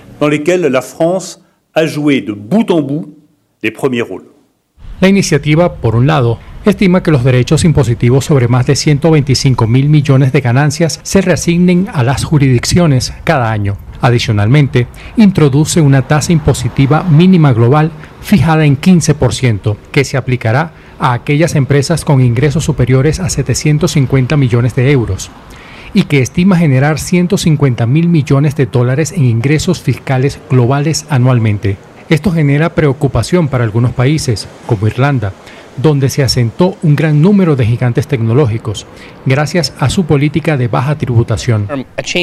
Un cambio al 15% probablemente aumentaría los ingresos por impuestos corporativos, pero a mediano y largo plazo no está claro qué pasaría. Somos un país pequeño con un mercado más pequeño. Serán los países grandes con muchos clientes los que se beneficiarán de este cambio. Esta iniciativa será entregada en la reunión de ministros de finanzas del G20 en Washington el 13 de octubre y se espera que los países firmen una convención multilateral en 2022 para su implementación en 2023. El tiempo está cerca. En un párrafo de los rollos del Cordero de Dios, el Divino Creador nos dice, en el planeta Tierra, lo ilegal fue legalizado. Lo opuesto reinó sobre la verdadera luz. Y como los hombres hicieron lo opuesto, también recibirán lo opuesto por ellos esperado. El que se dejó dormir en lo opuesto legalizado, nada espere de las glorias que sus propios ojos verán escrito por el primogénito solar, Alfa y Omega.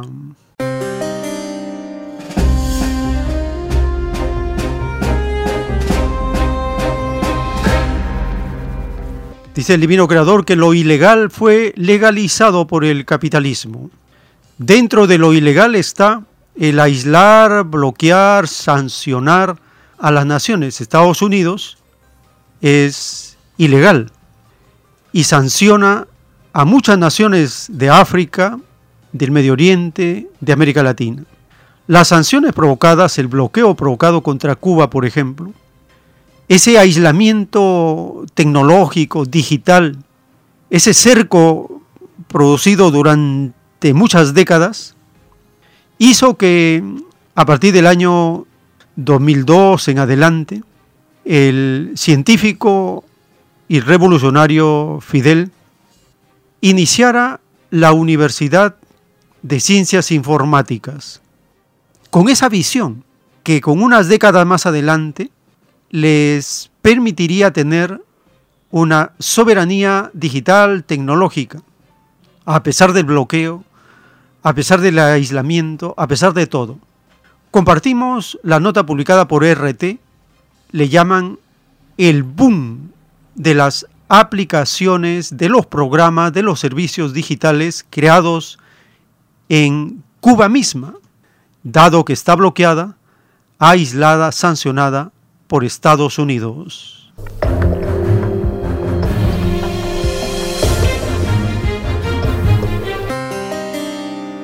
Parece un apacible café al aire libre, pero no, son las oficinas de Mandao, una popular aplicación cubana de servicio a domicilio que en meses de pandemia ha sido la salvación para muchos negocios privados. Mandado fue realmente una gran oportunidad para esos restaurantes para que no tenían un servicio a domicilio, que siempre habían tenido sus mesas, sus clientes que, que llevaban al, eh, lugar, eh, de llegarle a todos esos clientes. Y realmente eh, fuimos creciendo poco a poco, paulatinamente, y no hemos parado de, de crecer porque bueno, todavía sigue ¿no? el tema de la pandemia. Decenas de miles de usuarios y más de 100 negocios no han sido los únicos beneficiados. Muchos han encontrado aquí una fuente de empleo en tiempos difíciles. Pero no solo se trata de soluciones, también es un campo nuevo para emprender. Así lo cree Iris Garza, desarrollador principal de la nave, una de las primeras aplicaciones en el país para el servicio de taxis. La apuesta fue arriesgada, pero siempre confió en que la balanza se inclinaría hacia las oportunidades. Yo tengo una formación de ingeniero en ciencias informáticas, o sea, una formación tecnóloga eh, en sí, y, la gana siempre es de, hacer algo que, tuviera un impacto directo sobre, sobre las personas. aplicaciones y servicios es un mar de posibilidades en el país todavía, hay mucho por hacer. Se trata de un verdadero boom de aplicaciones cubanas y hay de todo desde CIPSAS hasta el pago de facturas. Para lograr esta nueva realidad virtual, ha sido importante la creación de infraestructuras digitales como Transfermóvil, una pasarela de pago creada por la empresa de telecomunicaciones ETEXA y que ha sido vital en el desarrollo del comercio electrónico. Aquí los usuarios y las operaciones se cuentan por millones.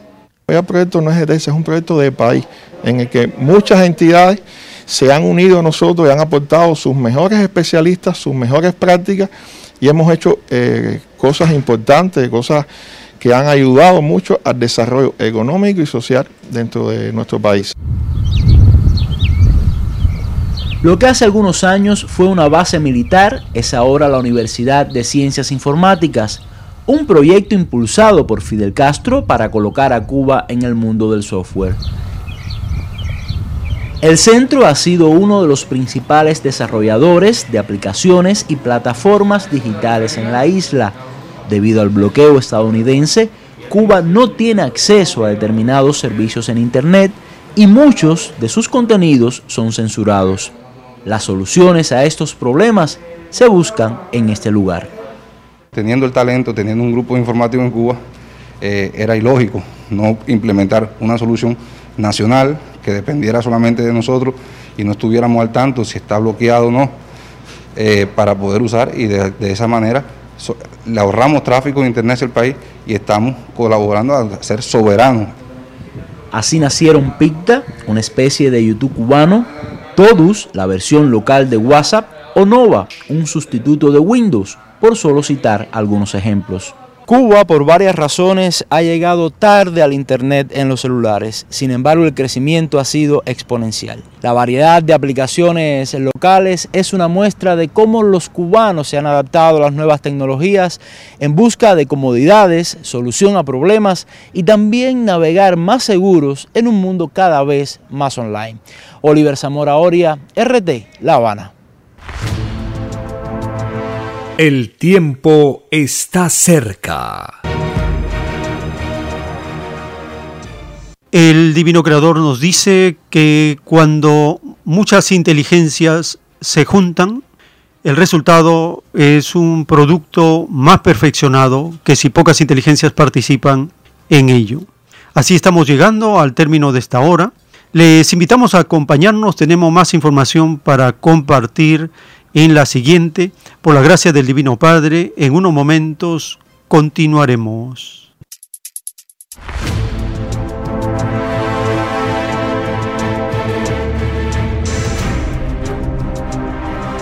El tiempo está cerca.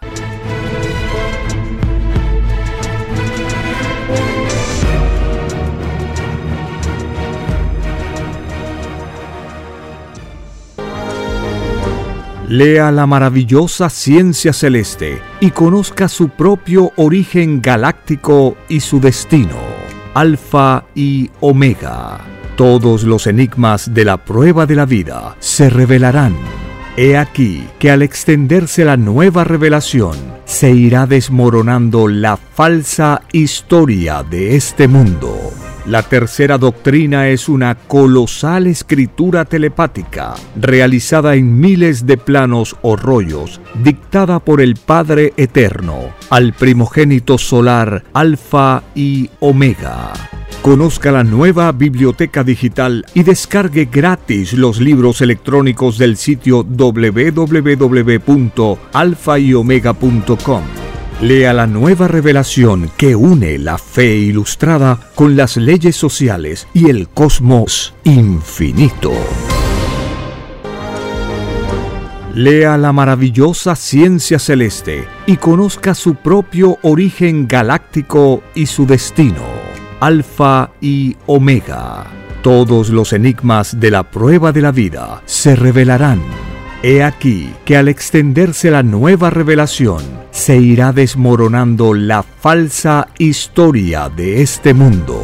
La tercera doctrina es una colosal escritura telepática, realizada en miles de planos o rollos, dictada por el Padre Eterno, al primogénito solar Alfa y Omega.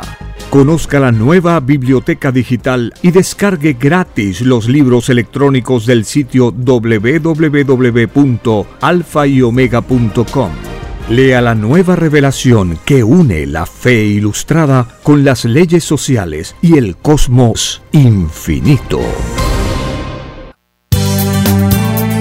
Es Radio Cielo, una nueva era de la radio en el Perú.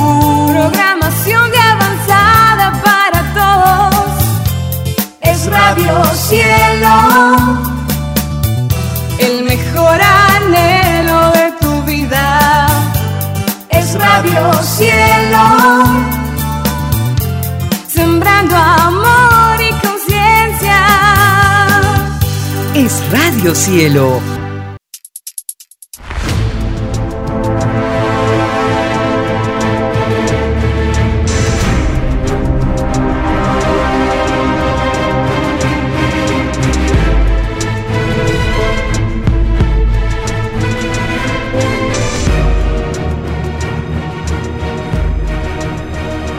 porque los acontecimientos de la prueba de la vida no se detienen. Porque todo tiene un principio, un desarrollo y un fin. Estamos compartiendo. El tiempo está cerca. Una gran oportunidad para cambiar nuestros destinos y la vida. El cambio de costumbres provocará la caída del sistema de vida, de las leyes del oro. Los acontecimientos le salen al encuentro a las criaturas. Una nueva revelación, escrita por el primogénito solar, Alfa y Omega, se extiende por el mundo. Ciencia celeste. Nueva moral filosofía común, justicia divina. El tiempo está cerca.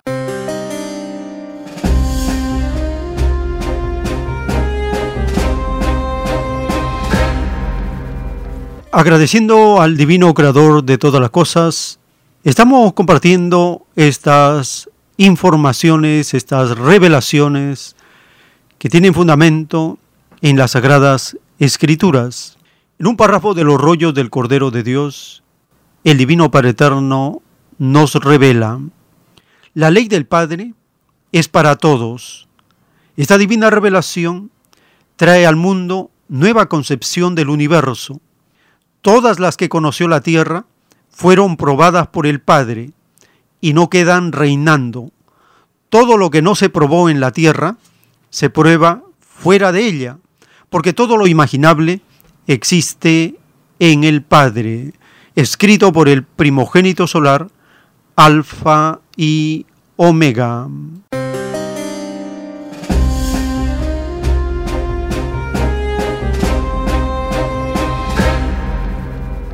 Estamos compartiendo los audios con la voz del autor de la ciencia celeste.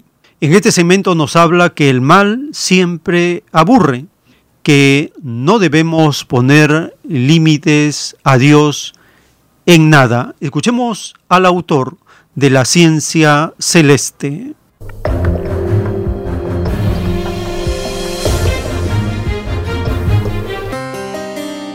Se enseñó que lo de arriba es igual a lo de abajo.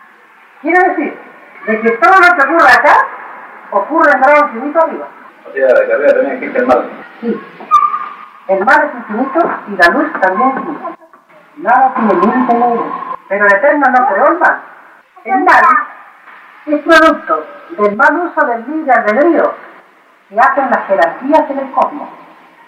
Entre ellos está el llamado Satanás, que es un ángel. Tuvo tanto poder ese ángel que se rebeló contra Dios.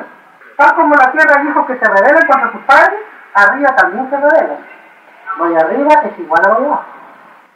Entonces, el creador deja que el mal exista, dice, para que el mal mismo, las tinieblas, se convenzan por sí mismas de que están en un error. El creador no tiene apuro en su creación. Es más fácil que se aburra el mal y no se aburra Dios. Los demonios siempre se aburren. Y tarde o temprano llegan a la de Dios a pedir transformación a la luz. Porque Dios es infinito en paciencia y todo es imaginario. Entonces, como les digo, hermano, no conviene ponerle límite a Dios. Padre pone el siguiente ejemplo. Imagínate, hijo, que hay dos seres humanos en presencia del Eterno. Uno me puso límites en sus creencias, otro prefirió guardar silencio ante lo que no conocía, el infinito. El Eterno llama al que le puso límites, hijo, ¿por qué no pusiste límites en el planeta de prueba la Tierra? ¿No se te había enseñado que el Eterno era infinito? Y el Padre, en eso que le puso límite, se lo demuestra en su verbo de Padre, de una manera infinita que no se llena de vergüenza. Al otro le dice, contigo no tengo nada, porque tuviste la inteligencia de callar ante lo que no conocías. En este caso, la meditación y el silencio ante lo que no se conoce es más sabio. Y no hay compromiso de boca para con Dios.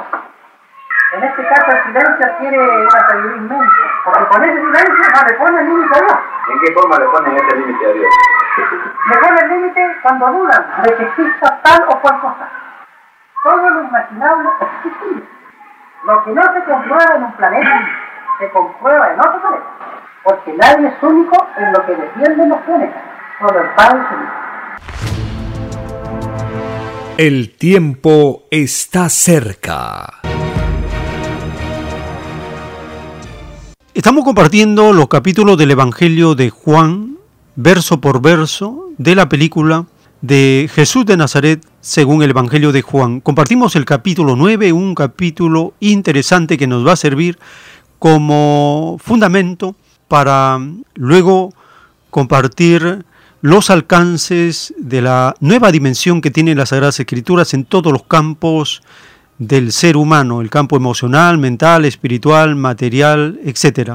Capítulo 9 del Evangelio de Juan, Jesús sana a un ciego de nacimiento y la conmoción que causó esta gran señal del Hijo de Dios.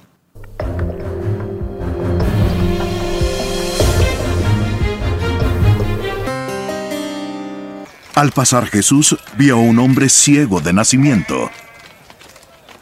Maestro, ¿por el pecado de quién se nació ciego? ¿Por su propio o el pecado de sus padres? No es por su propio pecado ni por el de sus padres. Está ciego para que el poder de Dios se manifieste en él. Mientras es el día, tenemos que hacer el trabajo del que me envió. La noche viene, cuando nadie puede trabajar. Mientras estoy en el mundo, yo soy la luz del mundo. Habiendo dicho esto, escupió en tierra e hizo barro con la saliva. Y le untó el barro en los ojos al ciego. Ve y lávate en el estanque de Siloé. ¿Qué quiere decir enviado? El ciego fue, pues, y se lavó y regresó viendo. Entonces los vecinos y los que antes lo habían visto que era mendigo, decían, ¿no es este el que se sentaba y mendigaba? Él es. No, pero se parece a él. Sí, soy yo. ¿Y, y, y cómo es que ahora puedes ver? El hombre que se llama Jesús hizo barro, lo untó sobre mis ojos, me dijo, ve al estanque de Siloé y lávate. Así que fui y en cuanto me lavé, pude ver. ¿Dónde está él? Eh, no lo sé. Llevaron ante los fariseos al que antes había sido ciego. Y era el sábado, el día de reposo, en que Jesús hizo el barro y le abrió los ojos. Por eso los fariseos volvieron también a preguntarle cómo había recibido la vista. Él puso barro sobre mis ojos y me lavé. Y ahora puedo ver. Este hombre no procede de Dios, porque no guarda el día de reposo. ¿Cómo puede un hombre pecador hacer tales señales como estas? Y había división entre ellos. Puesto que te abrió los ojos, ¿qué dices tú de él? Es un profeta. Pero los judíos no le creyeron que había sido ciego y que había recibido la vista hasta que llamaron a sus padres. ¿Es este su hijo? ¿El que ustedes dicen que nació ciego? ¿Y cómo es que ahora puede ver?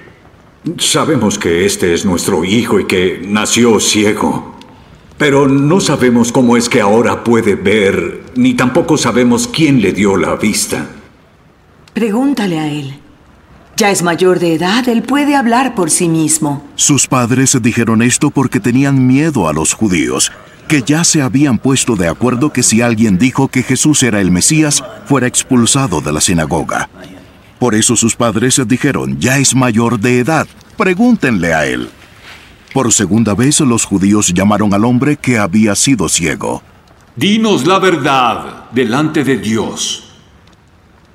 Nosotros sabemos que ese hombre es pecador. Si es un pecador, yo no lo sé. Solo sé una cosa. Yo era ciego. Y ahora veo. ¿Qué te hizo? ¿Cómo te abrió los ojos? Ya se lo he dicho, pero no me hacen caso. ¿Por qué quieren oírlo otra vez? ¿Acaso ustedes también quieren seguirlo? Entonces lo insultaron y le dijeron, Tú eres su discípulo. Pero nosotros somos discípulos de Moisés. Nosotros sabemos que Dios le habló a Moisés. Pero en cuanto a este, no sabemos siquiera de dónde salió. Pues en esto hay algo asombroso. Ustedes no sepan de dónde es, pero me abrió los ojos. Sabemos que Dios no oye a los pecadores, pero sí oye al que teme a Dios y hace su voluntad. Jamás se ha oído decir que alguien diera la vista a una persona nacida ciega. Si éste no viniera de Dios, no podría hacer nada. Tú que naciste enteramente en pecados. Tú nos enseñas a nosotros. Y lo echaron fuera de la sinagoga.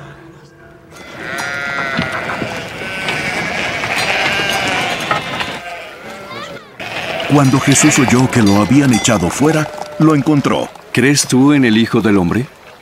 Dime quién es, Señor, para que yo crea en él.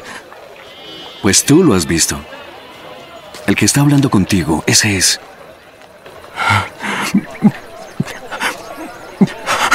Ah, creo, Señor. Y se puso de rodillas delante de Jesús. Yo vine a este mundo para juicio. Para los que no ven, vean. Y para los que ven, se vuelvan ciegos. Algunos de los fariseos que estaban con él oyeron esto y le preguntaron, ¿Acaso nosotros también somos ciegos? Si fueran ciegos, no tendrían pecado. Pero como dicen que ven, su pecado aún permanece. El tiempo está cerca. Gracias al Divino Creador de todas las cosas, estamos compartiendo este documento del Evangelio de Juan, capítulo por capítulo. Y este capítulo 9 nos habla de una gran señal, la curación de un ciego de nacimiento y también de la ceguera espiritual. Cada acción del Hijo de Dios tiene una enseñanza que se puede interpretar, profundizar sin límites. Por este motivo, hemos invitado a la hermana Pilar. Ella está estudiando los textos de las Sagradas Escrituras del Antiguo y del Nuevo Testamento. Siguiente sección del programa, los alcances que quiere compartir con nosotros. Hermana Pilar, bienvenida. Hermana, ¿qué aportes vas a compartirnos? Sí, eh, estaba leyendo eh, los discursos del Divino Maestro eh, en el cassette número 3, lado B, dice, los que en la vida leyeron el Evangelio tienen ganado un puntito por cada letra que pasó por su mente. Y si lo leyeron 50, 100, mil veces en la vida, cada letra se multiplica por ese número. Y si además del Evangelio leyeron todos los textos del planeta que hablaban de Dios, tienen puntaje de Evangelio y puntaje de textos del planeta. No había que encerrarse en nada no había que ponerse límites, ¿no? Nos dice el divino maestro en, en, los cassettes, ¿no? Entonces, eh, bueno, en este sentido, eh, ahorita hay mucho materialismo, ¿no? Entonces, eh, en cuanto a ciencia, a cuanto a investigación, casi los científicos nunca toman en cuenta a Dios. Son muy pocos los que toman en cuenta a Dios, ¿no? entonces, y también vemos, ¿no? Las películas que uno ha visto en el pasado, ¿no? uno se da cuenta que siempre que salva, el salva al mundo es el Capitán América, ¿no? La Mujer Maravilla, eh, Superman, ¿no? Pero nunca toman que el que va a salvar al mundo es Dios. Entonces eh, vemos que hay mucha soberbia en, este, en el mundo, ¿no? En ese aspecto, ¿no? Por ejemplo, eh, en Sabiduría 13.1.9 el Divino Padre eh, explica bien claro sobre ello, ¿no? sobre la existencia de Dios. Ahora, muchos puede ser que no encuentren eh, Sabiduría 13.1.9, ¿por qué? Porque este, eh, la Reina Valera este, no toma en cuenta algunos libros. ¿Por qué? Porque dice, han sido escritos en griego, ¿no? Entonces los libros que han sido escritos en griego, ellos lo han separado y lo han puesto como apócrifo. Solamente los libros que se han encontrado en hebreo, ¿no? Eh, para ellos son válidos. Pero eh, por eso es que es bueno escudriñar las Sagradas Escrituras, entonces es bueno tener unas dos o tres Biblias, ¿no? por ejemplo la Nácar Colunga, Nueva Jerusalén y la Reina Valera, ¿no? porque mm, complementa. Entonces acá en Sabiduría 13.1.9 dice, habla de la existencia de Dios, dice, han mirado las obras y no han conocido al artesano, dice. Fuego, viento, aire y bóveda de las mil estrellas, aguas embravecidas y antorchas del cielo han sido para ellos los dioses y dueños del universo. Deslumbrados por tanta belleza, se han visto dioses en las cosas creadas, sepan cuánto la supera el maestro de ellas. Si el poderío y la irradiación de cosas creadas lo han asombrado, sepan cuán poderoso es el que las creó, pues la grandeza y la hermosura de las cosas creadas dan a conocer a su creador mucho más grande y hermoso. Sin embargo, no tienen excusa. Si adquirieron bastante ciencia para poder investigar el universo, ¿Cómo no descubrieron antes al Señor de todo? ¿No? Acá es bastante profundidad, ¿no? de que, o sea, nos maravillamos de las cosas que uno descubre, ¿no? la investigación de los electrones, el átomo, la irradiación, ¿no? pero todo eso ha sido creado por un artesano, el artífice, el creador, ¿no? Dios, el arquitecto del universo. ¿no? Entonces, en ese sentido, eh, las escrituras nos revelan ya el conocimiento y de la existencia de él. ¿no? Ahora, hay un problema que, que se ve acá en la actualidad, porque eso no había en civilizaciones antiguas. O sea, el, eh, la ciencia separa a Dios. Dice, Dios es aparte y la ciencia es aparte, dice.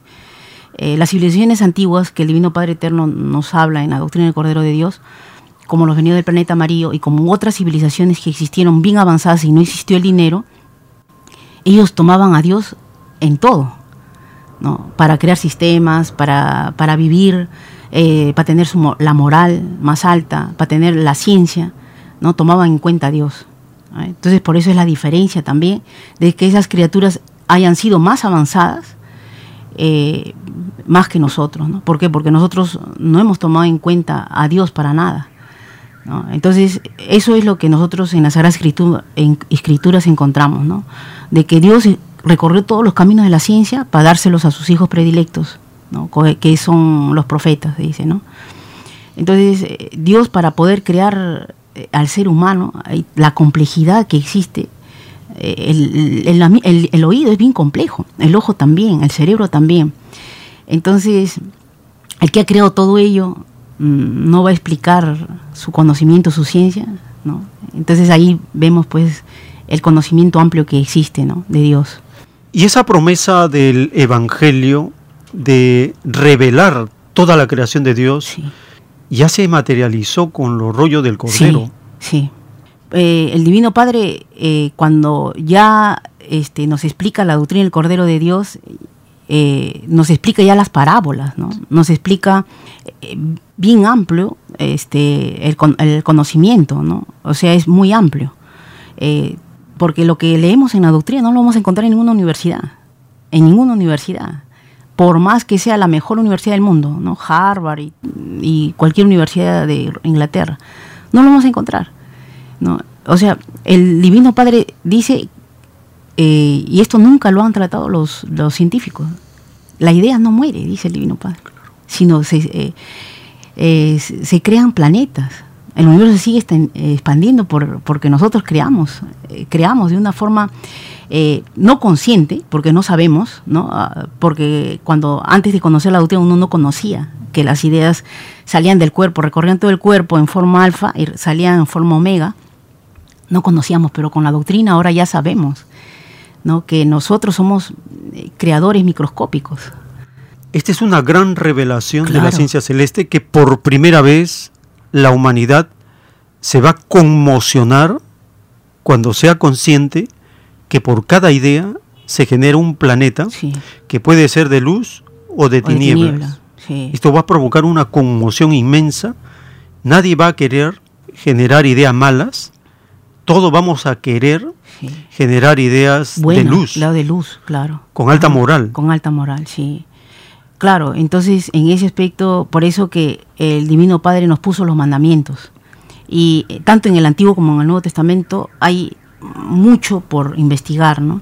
Por ejemplo, hay una parte de que eh, en las Sagradas Escrituras vamos a encontrar en Eclesiástico nomás, 17.7, eh, nos habla de tercer ojo, por ejemplo, ¿no? Dice, los llenó de sabiduría e inteligencia y les enseñó el bien y el mal, dice. Puso en sus mentes su propio ojo interior, para que conocieran la grandeza de sus obras.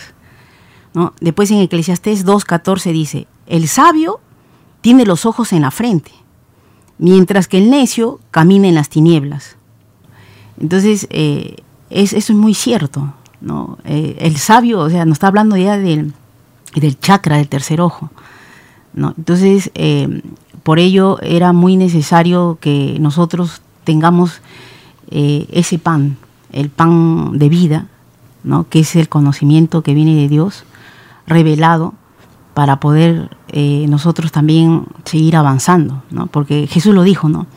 no solo de pan vive el hombre, y eso es muy cierto, no solo de pan vive el hombre, sino de todo lo que sale de la boca del Señor. Entonces, eh, ¿qué significa esto? Esto nos hace pensar de que eh, no solamente vivimos del pan, del alimento, de la comida, de los granos, de las verduras, frutas, sino vivimos también del alimento espiritual, que es el primer alimento que nosotros deberíamos tener, haber tenido formación desde niños. Y después viene el alimento emocional, ¿no? que es el alimento del trato de las emociones, que también está en las Sagradas Escrituras. ¿no? Y en, eh, en cuanto a lo que el Divino Padre nos habla también de las balanzas solares, está escrito también en, en- en la Biblia, ¿no? Tanto en el Antiguo como en el Nuevo Testamento. O sea, acá, por ejemplo, dice en Daniel 5:25, la, escritu- eh, la escritura que aparece en la pared dice Mené, Mené, Tekel, Par- Uparsin. Esta es la interpretación del asunto. Mené, contó Dios tu reino y le ha puesto fin. Tekel, pesado has sido en balanza y fuiste hallado falto. Dice, no, o sea, está clarito, ¿no? Nos, han nos pesan nuestras acciones en balanza. Dice, y fuiste hallado falto, dice.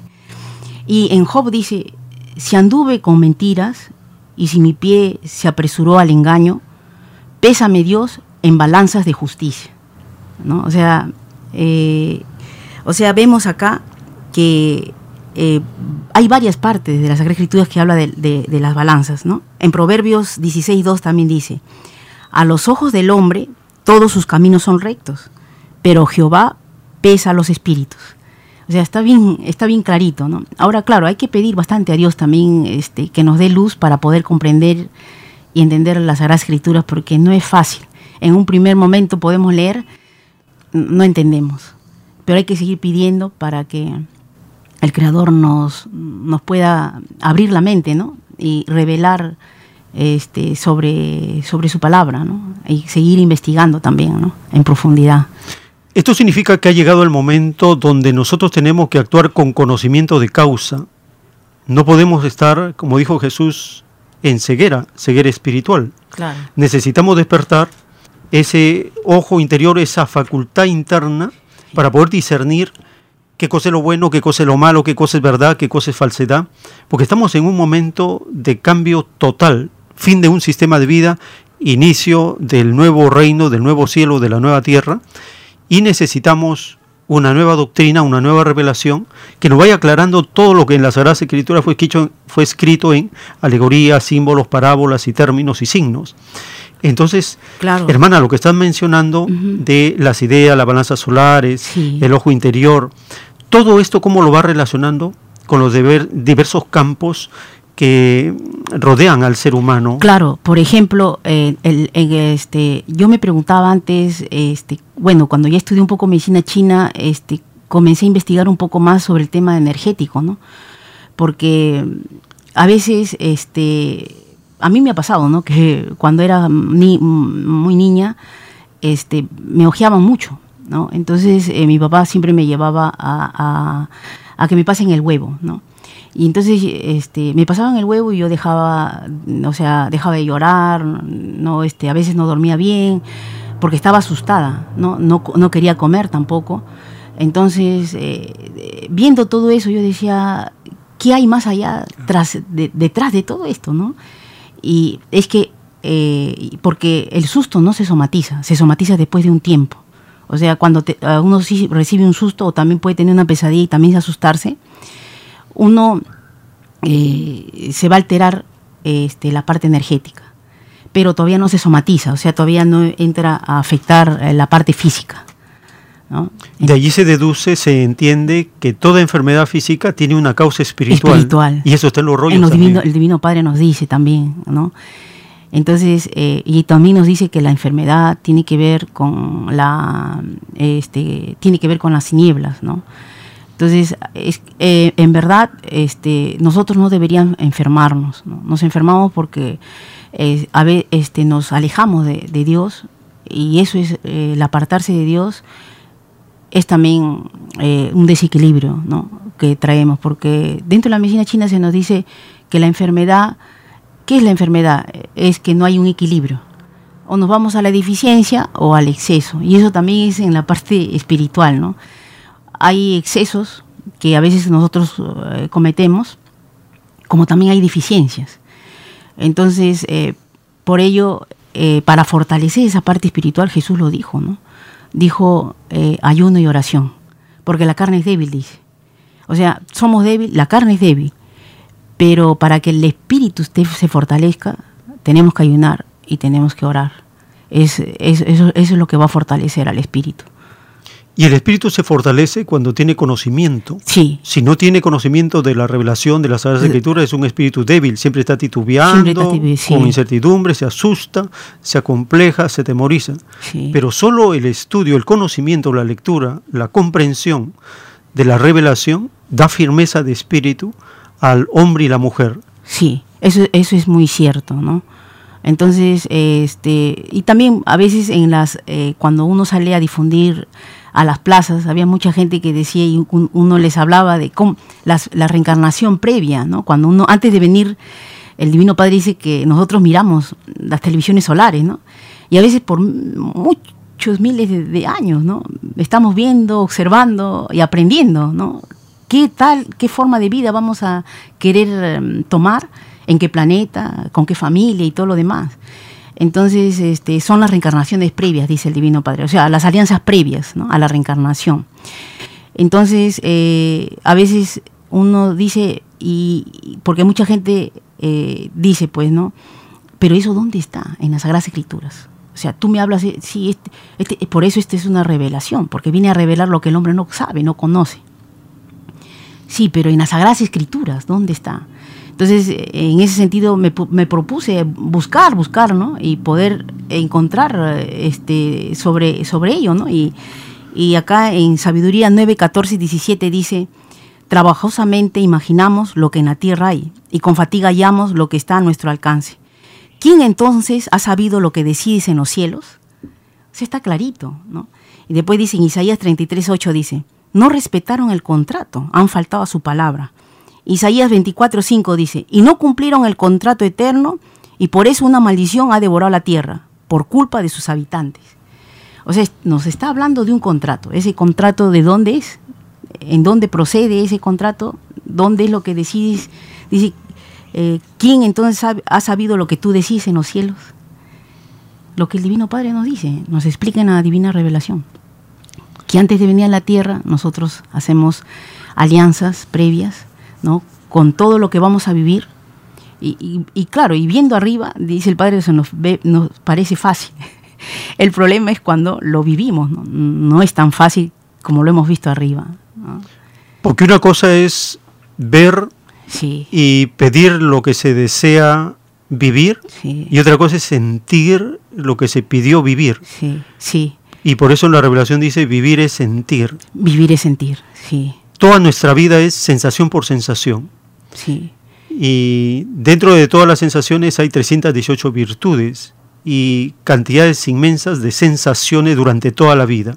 Sí. Nuestro trabajo es determinar si tal sensación es de la luz o las tinieblas, porque como estamos siendo probados, acá no batimos el bien y el mal para elegir, tomar un camino, tomar partido, tomar decisión y definirnos en un solo Señor. Solo así avanzamos. En caso contrario, estamos repitiendo reencarnación tras reencarnación en mundos de prueba hasta lograr definirnos. Y acá las ideas tienen un papel fundamental porque cada idea deja como una huella magnética en el aura de la persona y esta huella magnética le permite tener más luz o disminuir su luz.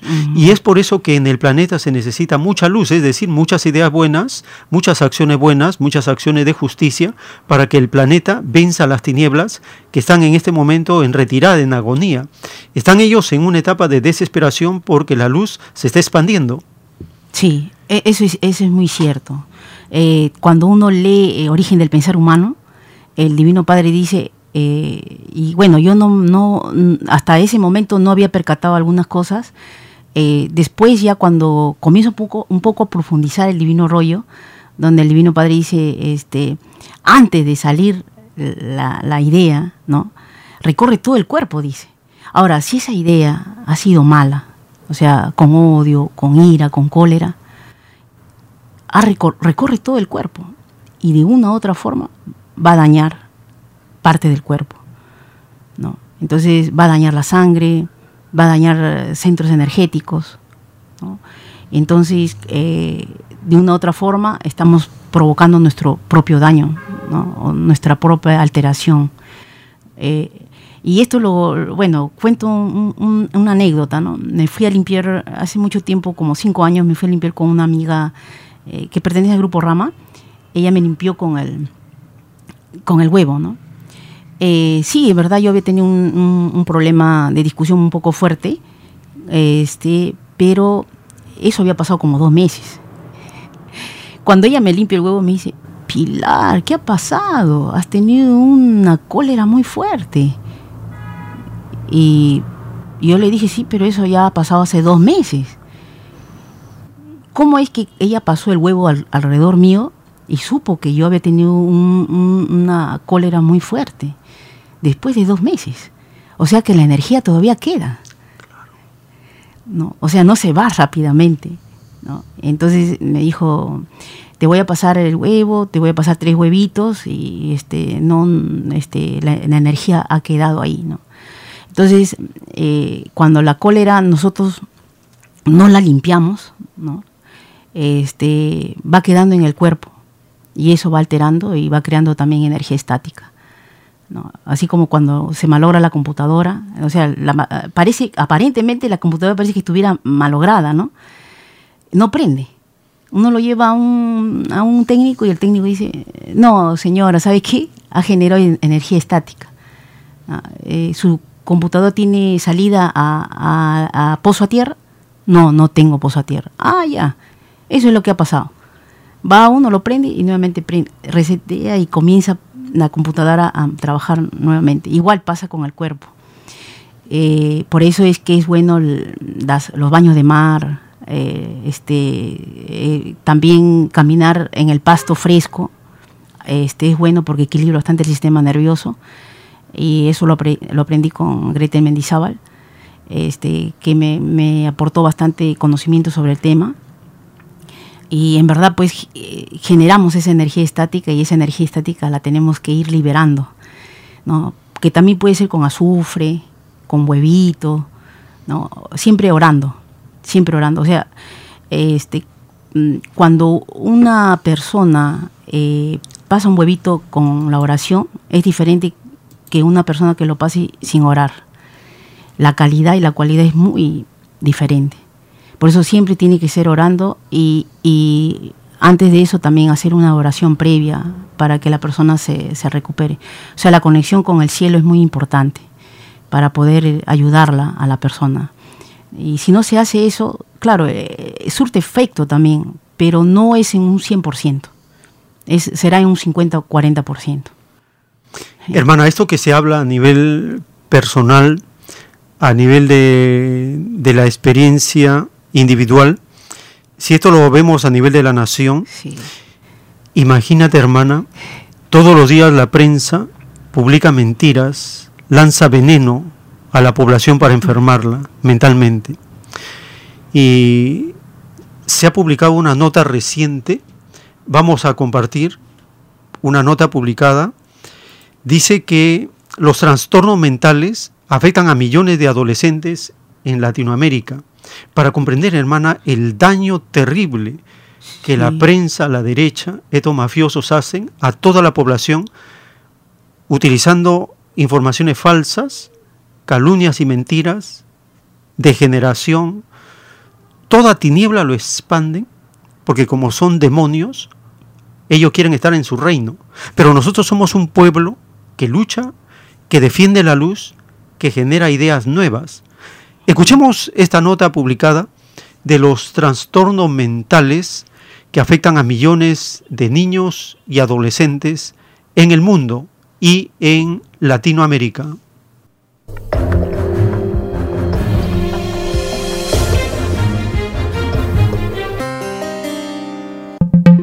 estimado que se ha hecho es un estimado que está basado en trastornos de la salud mental diagnosticados por la OMS. La OMS cada año hace una recopilación de los datos eh, de estos trastornos que incluyen, por ejemplo, ansiedad, depresión, trastornos de la conducta, eh, eh, autismo, eh, problemas alimentarios. Entonces entra una gran gama de problemas, ya sea de la conducta como, como, como de, de, de, perdón, de comportamiento, de problemas de comportamiento, como depresión, como ansiedad.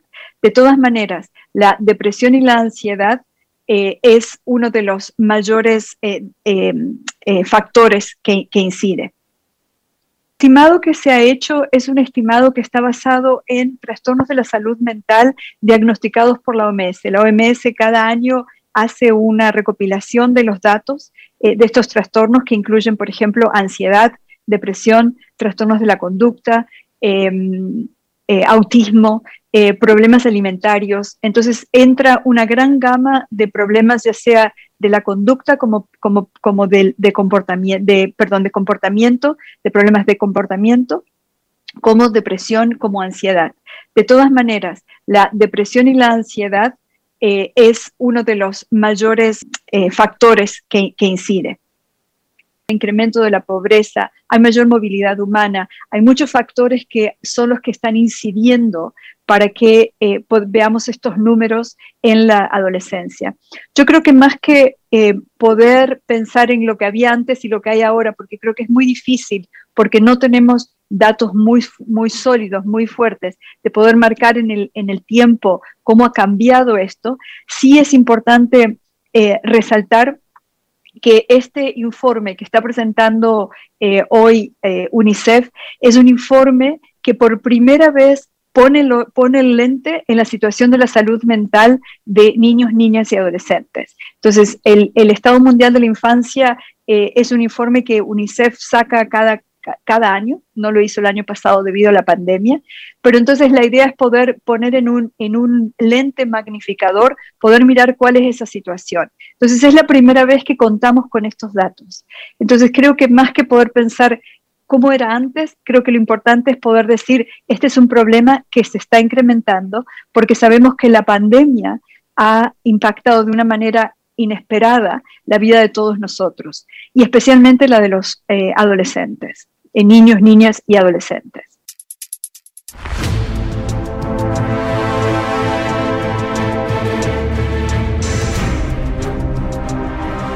El tiempo está cerca.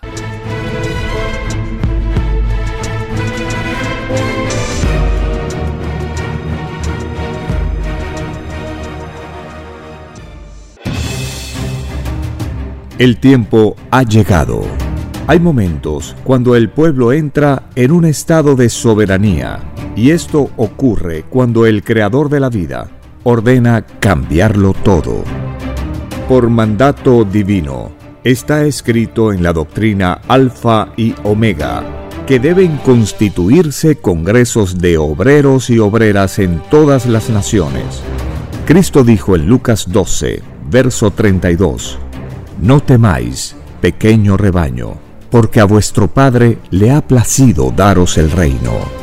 Envíe sus aportes en texto y audio al 934-407-166 o solicite más información al 934-407-166. Solo una unidad común con nueva moral dará paz al mundo. Por orden de Dios Padre, el mundo será dirigido por los trabajadores ha llegado el tiempo para que el pueblo escoja su propio destino y se gobierne a sí mismo. Alegraos, humildes del mundo, vuestro yugo llega a su fin.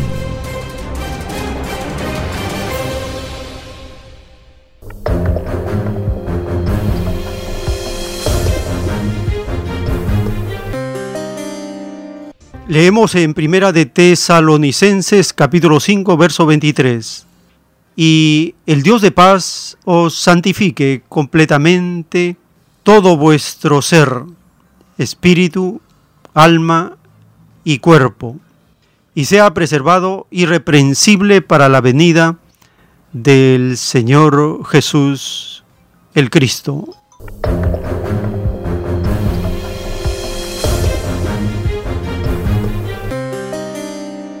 Primera de Tesalonicenses, capítulo 5, verso 23. Acá nos revela que nuestro ser está constituido por espíritu, alma y cuerpo. Además de ello, la revelación nos habla de lo cerebral, lo mental, lo físico, lo espiritual. Hermana Pilar, de estos campos. Sí, este, en las Sagradas Escrituras vamos a encontrar este, que todo, todo tiene que ver primera, primeramente con la intención. La intención mueve mueve el mundo, mueve todo nuestro microsistema. Entonces, por ejemplo, Marcos 9:20 dice, Jesús sana a un joven epiléptico. ¿no? Jesús le dijo, ¿por qué dices si puedes? Todo es posible para el que cree. Entonces, ahí nomás vemos de que nosotros eh, tenemos que creer primeramente y tener fe en Dios, nuestro Padre Celestial, el que nos ha proporcionado la vida. Sabemos de que no solamente somos eh, cuerpo físico, también somos cuerpo emocional y espiritual.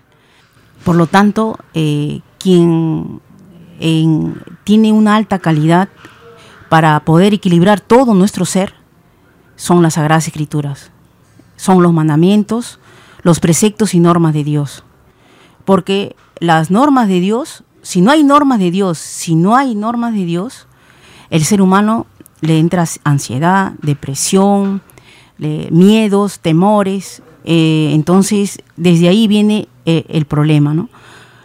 Si nosotros nos aferramos a, Dios, a nuestra fuente original, es ahí donde todo se soluciona. Pero si no tomamos en cuenta a Dios, eh, vamos a tener siempre esos miedos, esas ansiedades y esas preocupaciones. Por ello, en, el tema de emociones, lo vamos a encontrar en Proverbios 17, 22, que el Creador nos dice, el corazón alegre es una buena medicina, pero el espíritu triste seca los huesos. En ese sentido, si nosotros tomamos en cuenta ello, nos vamos a dar cuenta que Dios, o sea, si nosotros estudiamos a profundidad las Sagradas Escrituras, vamos a encontrar que existe en la Sagrada Escritura, eh, primeramente, este, el, el alimento espiritual, el alimento emocional y el alimento material.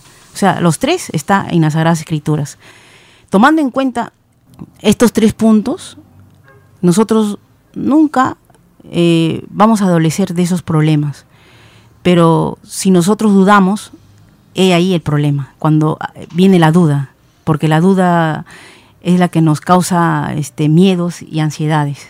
Sí, hermana, lo espiritual es ese magnetismo divino, esa chispa solar, lo cerebral, lo desconocido, lo mental, lo que se siente, lo físico, una forma de materia. Y en lo emocional son como vapores, dice el Divino Padre, que van rodeando a la criatura y uno va absorbiendo esos vapores y se van impregnando de todos estos cuerpos, estos campos que conforman todo nuestro ser. De allí la importancia de tener buenas ideas, ideales, virtudes, práctica de costumbres nuevas, porque todo es energía que se asimila y uno se puede cargar. Y en Sí. este momento de gran ansiedad, preocupación, temores, estrés, las Sagradas Escrituras se convierten en el remedio, la palabra viviente de Dios que libera, salva, educa, fortalece y nos va llevando a una nueva etapa de realización de las personas y de la sociedad. Claro, este, en verdad, eh, en Filipenses mismo dice 4.11, de, eh, 4.11, 12, dice, he aprendido, dice, a estar contento en todas las circunstancias. Entonces es algo es muy profundo. O sea, en cualquier circunstancia, uno tiene que estar preparado también para, para, para cualquier circunstancia que nos, la vida nos venga, ¿no? Pero también estar contento a veces es difícil. Es difícil mantenerse contento a veces ante ciertas adversidades en la vida, ¿no? Pero eh, ¿quién es el soporte?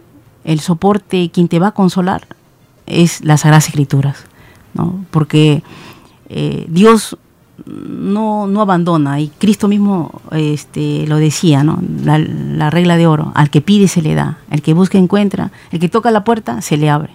Entonces, eh, es cierto, ¿no? Hay que seguir pidiendo para que Dios nos, nos pueda ayudar ¿no? a liberarnos de si tenemos ansiedad, si tenemos depresión, si tenemos preocupaciones, también tenemos miedos, ¿no? Y esas sensaciones que tenemos, por ejemplo, van a ir dañando también los órganos. ¿no? Por ejemplo, mucho miedo va a dañar el riñón, ¿no? Mucha tristeza, mucha ansiedad, mucha preocupación también va a dañar el pulmón. Eso, es- eso lo vemos dentro de la medicina china. Por eso que en la medicina china se habla del trato de emociones. O sea, si una persona tiene adolece del riñón es porque hay por ahí este, cierta, eh, ciertos miedos que lo, lo ha, eh, lo ha vuelto un exceso. Eh, su sensación. Es bueno tener miedo, pero no en exceso. los miedos sí asaltan, pero no tenerlo en exceso. El problema es ahí, ahí donde viene el problema. Estamos en este segmento compartiendo los textos de las Sagradas Escrituras para relacionarlo con el problema emocional, mental de la persona y de la sociedad. Sí. El capitalismo ha enfermado a la sociedad en todos sus extremos. Y nosotros como pueblo necesitamos curarnos, necesitamos fortalecernos con conocimiento, con filosofía y aprender a diferenciar la etapa en la que nos encontramos. Los gobiernos a nivel humano, a nivel planetario, todos han fracasado y todos los que sigan haciendo lo mismo van a fracasar. Estamos en una etapa donde el pueblo necesita autoformarse para el pueblo organizado asumir la conducción del gobierno. No lo puede hacer un solo hombre, no lo puede hacer unos cuantos ministros, no lo puede hacer un congreso, no lo puede hacer una pequeña parte de lo que se llaman la clase dirigente. Lo tiene que hacer todo un pueblo sano, fortalecido, con una alimentación vegetariana, una alimentación sana, con frutas, verduras, leche, miel. Tiene que ser un pueblo con sabiduría, un pueblo, según las Sagradas Escrituras, preparado para las grandes luchas decisivas del fin de los tiempos. Claro, eh, vemos una parte de David, ¿no? Por ejemplo, David cuando este, era joven, cuando luchó con Goliat, ¿no? El filisteo. Y Goliat todavía se reía y se burlaba. ¿Me has, ma- ¿Quién me has mandado, no? Y decía, no hay otro hombre que, se enfrente donde, conmigo, dice, ¿no? Y este encima me, me mandan como si yo fuera un perro, dice, ¿no? Porque está con el, Da- David estaba con una onda, ¿no? Y David dice, por haber por haberte, por haber insultado a Jehová, mi Dios. Y, o sea, habló de una forma, una firmeza, David. Eh, hoy mismo serás muerto, le dijo David, ¿no? Es con, una- con esa certeza y esa firmeza, ¿no? Entonces, eh, eso es lo que nosotros tenemos que tener, firmeza, sin miedo, sin vacilaciones, porque cuando entra la duda es ahí donde viene el problema. ¿No? Entonces, la firmeza viene de la, de, de, o sea, ¿quién nos da el cimiento, la base? Es lo espiritual, las Sagradas Escrituras. Por ejemplo, hermana, mira, esta psicología de esperar que el gobierno haga todo, que el gobierno, que el presidente haga las cosas, que el presidente transforme, que el presidente revolucione, esa es una mirada antigua, decadente, pasada. Esa no es la etapa que estamos viviendo, porque está demostrado durante miles de años que eso no funciona, eso no da resultado. Por eso necesitamos que el pueblo esté instruido y preparado. Un presidente no puede hacer nada. Un gobierno con su ministro no pueden hacer nada. Porque les estamos explicando que es un inquilino que ha llegado a una casa destruida. Esa casa destruida, este gobierno destruido por el capitalismo durante siglos, no puede ser parchado. Y el inquilino no lo puede arreglar solo. Es un pueblo enérgico, un pueblo valiente, un pueblo bien alimentado, un pueblo educado, el que lo tiene que hacer de menos a más. Es un fenómeno que todavía no se ve, pero que está en pleno proceso de desarrollo. Eso es lo que nosotros aprendemos por las Sagradas Escrituras, por la profecía, por la revelación de los rollos del Cordero. Y en las Escrituras, a nivel individual, nos va formando para ser parte de este ejército del divino creador que revoluciona al planeta, revoluciona a las naciones y revoluciona a la misma criatura. Claro, porque en las Sagradas Escrituras encontramos, dice, este, si tú tomas en cuenta los mandamientos, dice, ellos te hablarán, te harán discernir qué es bueno y qué es malo. Ellos te su- susurrarán, al oído, dice, para decirte eh, cómo debes ir. Es que todo tiene vida, eso es lo importante. eh, si nosotros nos, eh, nos vamos a, los, a las Sagradas Escrituras, o sea, estudiamos las Sagradas Escrituras a profundidad, mm, el Creador nos va a instruir, ¿no? nos, va, a instruir. Y Él, como dice varias partes de Salmos, dice, Señor, tú me visitas de noche y observas mi corazón y riñones, dice.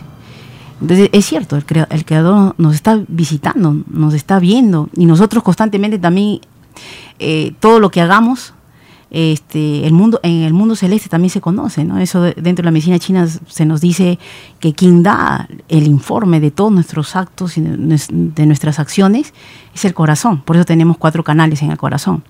El corazón es el que, constantemente está mandando todo lo que nosotros hacemos al mundo celeste. ¿no? Entonces, eh, por ello, eh, gente más pura, siempre de una u otra forma, este, van, van también a guiar ¿no? a los pueblos. ¿no? Cuanto más pureza tenga una persona, va a ser mejor también. Hermana, ha llegado el momento del cambio espiritual, del cambio de pensamiento, del cambio de actitud, del cambio de costumbres. Si no nos revolucionamos por dentro, es decir, si no cambiamos por dentro, no va a haber un cambio hacia afuera. Y un, un pueblo al cual le han lanzado veneno durante siglos, tiene que limpiarse rápidamente con una alimentación vegetariana, Sí. con una filosofía de la doctrina del Cordero de Dios que nos conduce al comunismo. Entonces nosotros ya tenemos el horizonte delante de nuestros ojos. No, no somos como ciegos que no sabemos a dónde vamos a ir. La Sagrada Escritura nos dice, vamos al comunismo, al reino de Dios. Allí vamos. Ese es el horizonte. En cambio, los capitalistas, pues, ellos se van al infierno, están en el infierno y disfrutan y se complacen en el infierno de la explotación, de la mentira, de la injusticia. Ese es un infierno. Pero el pueblo no quiere eso. El pueblo no ha pedido eso.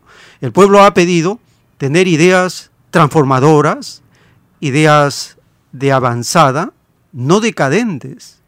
Las Sagradas Escrituras, hermana, en estos minutos finales, se convierten en la fuente de la transformación mundial. ¿Por qué? Porque dice un párrafo de los rollos, de verdad os digo que si hubieseis estudiado las escrituras y los mandamientos como os fue mandado, de verdad os digo que habríais derribado a vuestros yugos, porque nada podrían contra la fe de un mundo. Así es. ¿Y qué cosa es la fe? Claro, es un poder, es una fuerza evoluciona- evolucionadora. Claro, entonces eh, en ese sentido eh, vemos de que si nosotros eh, tomamos las Sagradas Escrituras, si ayunamos, porque ahí en las Sagradas Escrituras se ve como Josafat en dos de Macabeos pide a Dios, ¿no? Que por favor este, les pueda ayudar, porque el pueblo, eh, los pueblos este, cercanos lo estaban queriendo luchar contra ellos y eran muchos, ¿no? Y ellos eran pocos. Entonces, el, el creador, ¿qué hizo? Dice, Josafat hizo un ayuno, un ayuno de tres días con cánticos, alabanzas a Dios.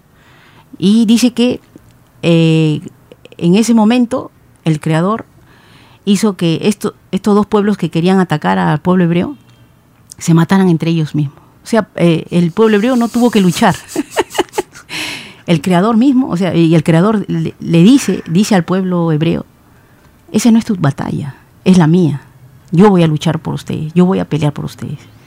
¿no? Y eso es muy cierto. ¿no? Entonces, eh, yo pienso que sí, si nosotros, un, un grupo de personas eh, se, se, dan, se da eso y se hace, yo pienso que sí, se va a tener buenos resultados porque viendo la película también, la novena revelación, ¿no? donde habla de que eh, ellos entraban en un circuito cerrado y comenzaban a orar entre todos y este, los, los policías que, estaban buscándolos para hacerles daño eh, entraron en, en, se volvieron invisibles solo que uno de ellos estaba nervioso es el que rompió la frecuencia ¿no? rompe la frecuencia porque se puso nervioso al ver a los policías eh, y, y, nuevamente se materializan. Entonces, yo sí creo que nos, nos, podemos volver invisibles ante cualquier situación difícil, ¿no? porque eh, el Creador dice en Salmos, ¿no?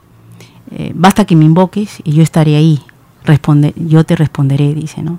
Entonces, si tenemos fe, el Creador nos, nos, nos, nos responde. Muy bien, hermana. Estamos llegando a los minutos finales. Queremos recordarles a todos que puedan visitar la página multiidiomas www.alfayomega.com. Allí tenemos toda la información de los rollos telepáticos del Cordero de Dios, tanto en el texto como en libros en PDF, para que puedan descargarlos y leerlos. Asimismo, están los primeros, las primeras lecturas de los rollos del Cordero de Dios en audio para que puedan, mientras van trabajando, van escuchando. Necesitamos con urgencia la autoformación doctrinal, filosófica, moral, de justicia de las Sagradas Escrituras, porque si no, se va a demorar los cambios más rápido nos ilustramos, más rápido son los cambios. Hermana, sus palabras finales. Sí, este, en Gálatas 5 encontramos más el fruto del Espíritu es amor, gozo, paz, paciencia, benignidad, bondad, fe, mansedumbre, templanza. ¿no? Entonces, eh, eh, esto nos, nos da la templanza y el equilibrio, es porque nosotros vamos a ir mejorando con el estudio de las Sagradas Escrituras, con los libros sagrados, con la, divina revelación y, estudios de la Biblia, vamos a ir mejorando también nuestro ácido valproico, ¿no? un ácido que eh, el hermano Nimer Simeón Montes ha hecho una investigación bien profunda y que eh, cuando estos, este ácido valproico que lo produce el cuerpo eh, baja de su estándar o de su rango, automáticamente empieza todo lo que es violencia degradación, violencia, libertinaje, las personas se matan, este, las personas este, se violentan, eh, las personas este, se deprimen, ¿no? ¿Por qué? Porque eh, tiene que ver con la parte espiritual. O sea, si no se estudia la parte espiritual, este ácido valproico de generación en generación este, va a ir bajando y va a ser peor, ¿no? En vez de mejorar. Muy bien, hermana, te agradecemos tu participación por haber compartido estos textos de las Sagradas Escrituras.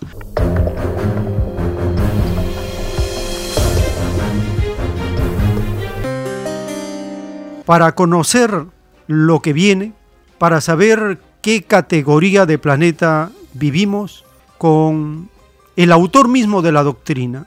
Él nos irá guiando en los acontecimientos del presente y del porvenir, escuchando al mismo autor de la doctrina del Cordero de Dios en los cassettes que él permitió que se le grabaran en su estadía en Lima, Perú, allá por los años de 1976-77. Él, en esta primera parte, que está en el cassette número 5, en el lado A, al inicio, nos dice que habrán dos mundos. En un mundo, el mundo de la prueba, de la carne que se podría, y el mundo que va naciendo de los niños de carne que no se pudre. Eso se llama el ocaso de un mundo. En esa etapa nos encontramos. El ocaso de un mundo y el nacimiento de una nueva moral, de una nueva generación de espíritus reencarnados que traen el germen del comunismo a flor de piel, es decir, más desarrollado que nosotros. ¿Por qué? porque en el pasado de la Tierra, todas las civilizaciones que estuvieron en este mundo conocieron la ley común de la naturaleza, el gobierno común o el comunismo terrenal adecuado a las características y a la evolución respectiva de esas civilizaciones. Escuchemos al autor de la doctrina del Cordero de Dios explicándonos lo que viene. Dos mundos en uno.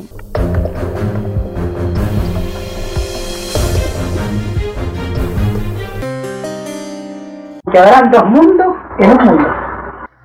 El mundo de la prueba, de la carne que se podría, y el mundo que van haciendo los niños, de carne que no se pudre. Eso se llama el ocaso del mundo. Y el Padre me hace ver a mí los funerales, los últimos funerales de los que se podrían se llama resurrección de la carne. Ahí el orgulloso cuando ve a los niños eternos, ¡ay! un complejo que se han enfermado. Porque dice el Padre, todo orgulloso será avergonzado, que desearán la muerte.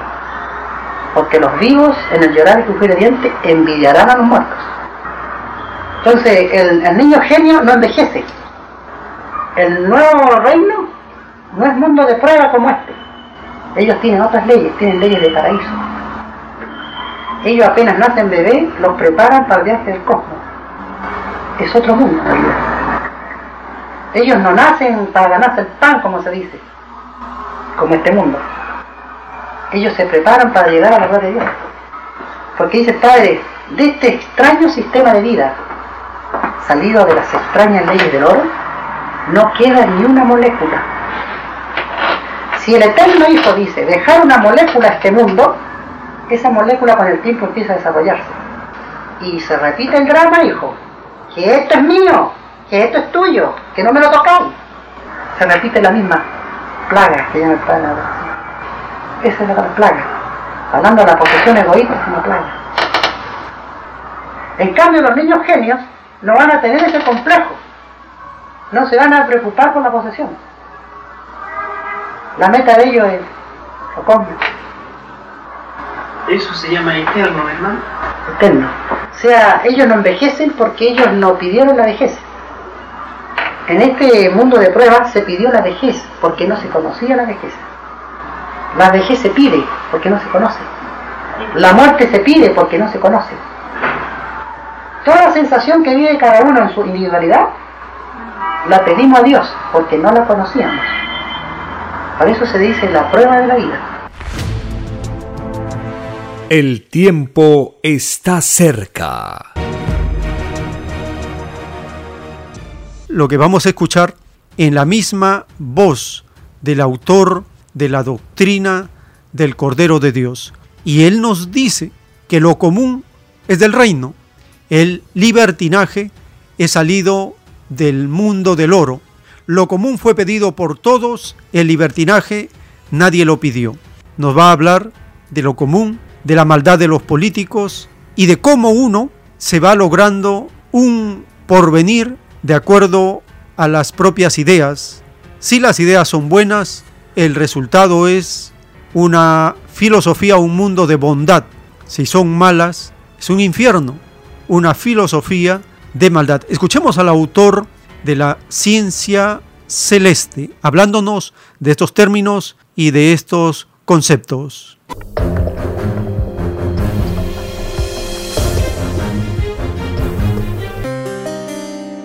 Dice el Padre, lo común es del reino. El libertinaje es salido del mundo del oro. Y el libertinaje nadie lo pidió. ¿Y el mal pidieron los hombres? No, el mal no lo creó Dios. El mal, dice el Padre, es producto del mal uso del libre albedrío de las criaturas en el cosmos. Cuando ya se encuentran con poderes, se rebelan contra Dios. Entre ellos está el llamado Satanás, que como saben era un ángel, era, nació inocente como nosotros, y se rebeló y le dividió los ángeles en el reino de Dios. Tal como un hijo soberbio en la tierra le falta respeto a un padre, igual, lo de arriba es igual a lo de abajo. O sea que el mal es un abuso de confianza con el padre. Es como los políticos que, por ejemplo, para alcanzar una meta que ellos persiguen, ofrecen tantas cosas. Ahí está la maldad. Al puesto, se olvidaron de sus ofertas y hacen lo que a ellos Justamente, lo que les porque ofrecen cosas ilusionados en un presente, ya sea influenciados por el egoísmo efímero. No lo hacen eh, en las promesas hablando, no lo hacen pensando en lo de Dios, en lo del Evangelio. Todo político dividió su filosofía por el número de partidos que hubieron en el mundo. Ellos de- debieron haberse dado cuenta que estaban dividiendo, que estaban haciendo la obra de Satanás. ¿Cómo van a llorar? Hermano, ¿esto qué significa? Eso significa las dimensiones. Esto, todo eso de colores, eso que ve usted como eh, son cielos que se forman en el cosmos. En el espacio existen tantos cielos de colores como la mente puede imaginar. Nada tiene límite en Dios. Eh, esos colores se llama zona magnética de los platillos. Y nosotros lo tenemos alrededor también, el áurea. Es igual a la de ellos. Lo de arriba es igual a lo de abajo. Nosotros tenemos 318 zonas de colores, que corresponde a cada virtud del pensar diario. Y la misión de los platillos es recoger las ideas que nosotros generamos de una por una a diario. De la microscópica idea nacen microscópicos planetas que tienen la influencia individual de uno. El Padre cree en forma colosal arriba y nosotros en forma microscópica abajo. Tenemos la herencia del Padre. Lo de arriba es igual a lo de abajo. Por eso se escribió en el Evangelio, cada uno se hace su propio cielo, principiando por las ideas que generan. Esto hace llorar a la humanidad, porque el que generó ideas malas se creó sus futuros planetas infiernos, cuya filosofía en ese planeta cuando crezca sea colosal, será la maldad. Y el que generó ideas bondadosas de acuerdo a la moral de Dios, creó su futuro paraíso, cuya filosofía será la bondad. El tiempo está cerca. Y así estamos llegando al final de esta jornada informativa. Les agradecemos por habernos acompañado y si el Divino Creador lo permite, hasta una nueva edición.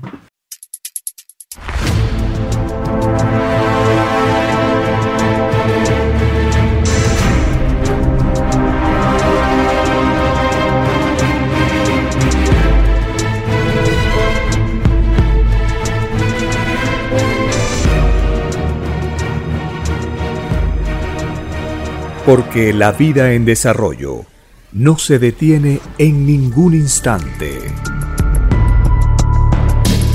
Porque el poder filosófico de las masas encuentra el hilo de la ley común de la naturaleza.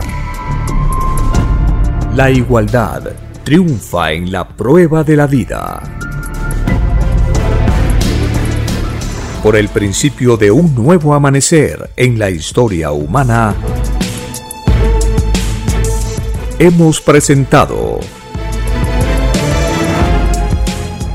El tiempo está cerca. Para ver el reino de Dios, para vivir el nuevo estado de cosas del nuevo mundo.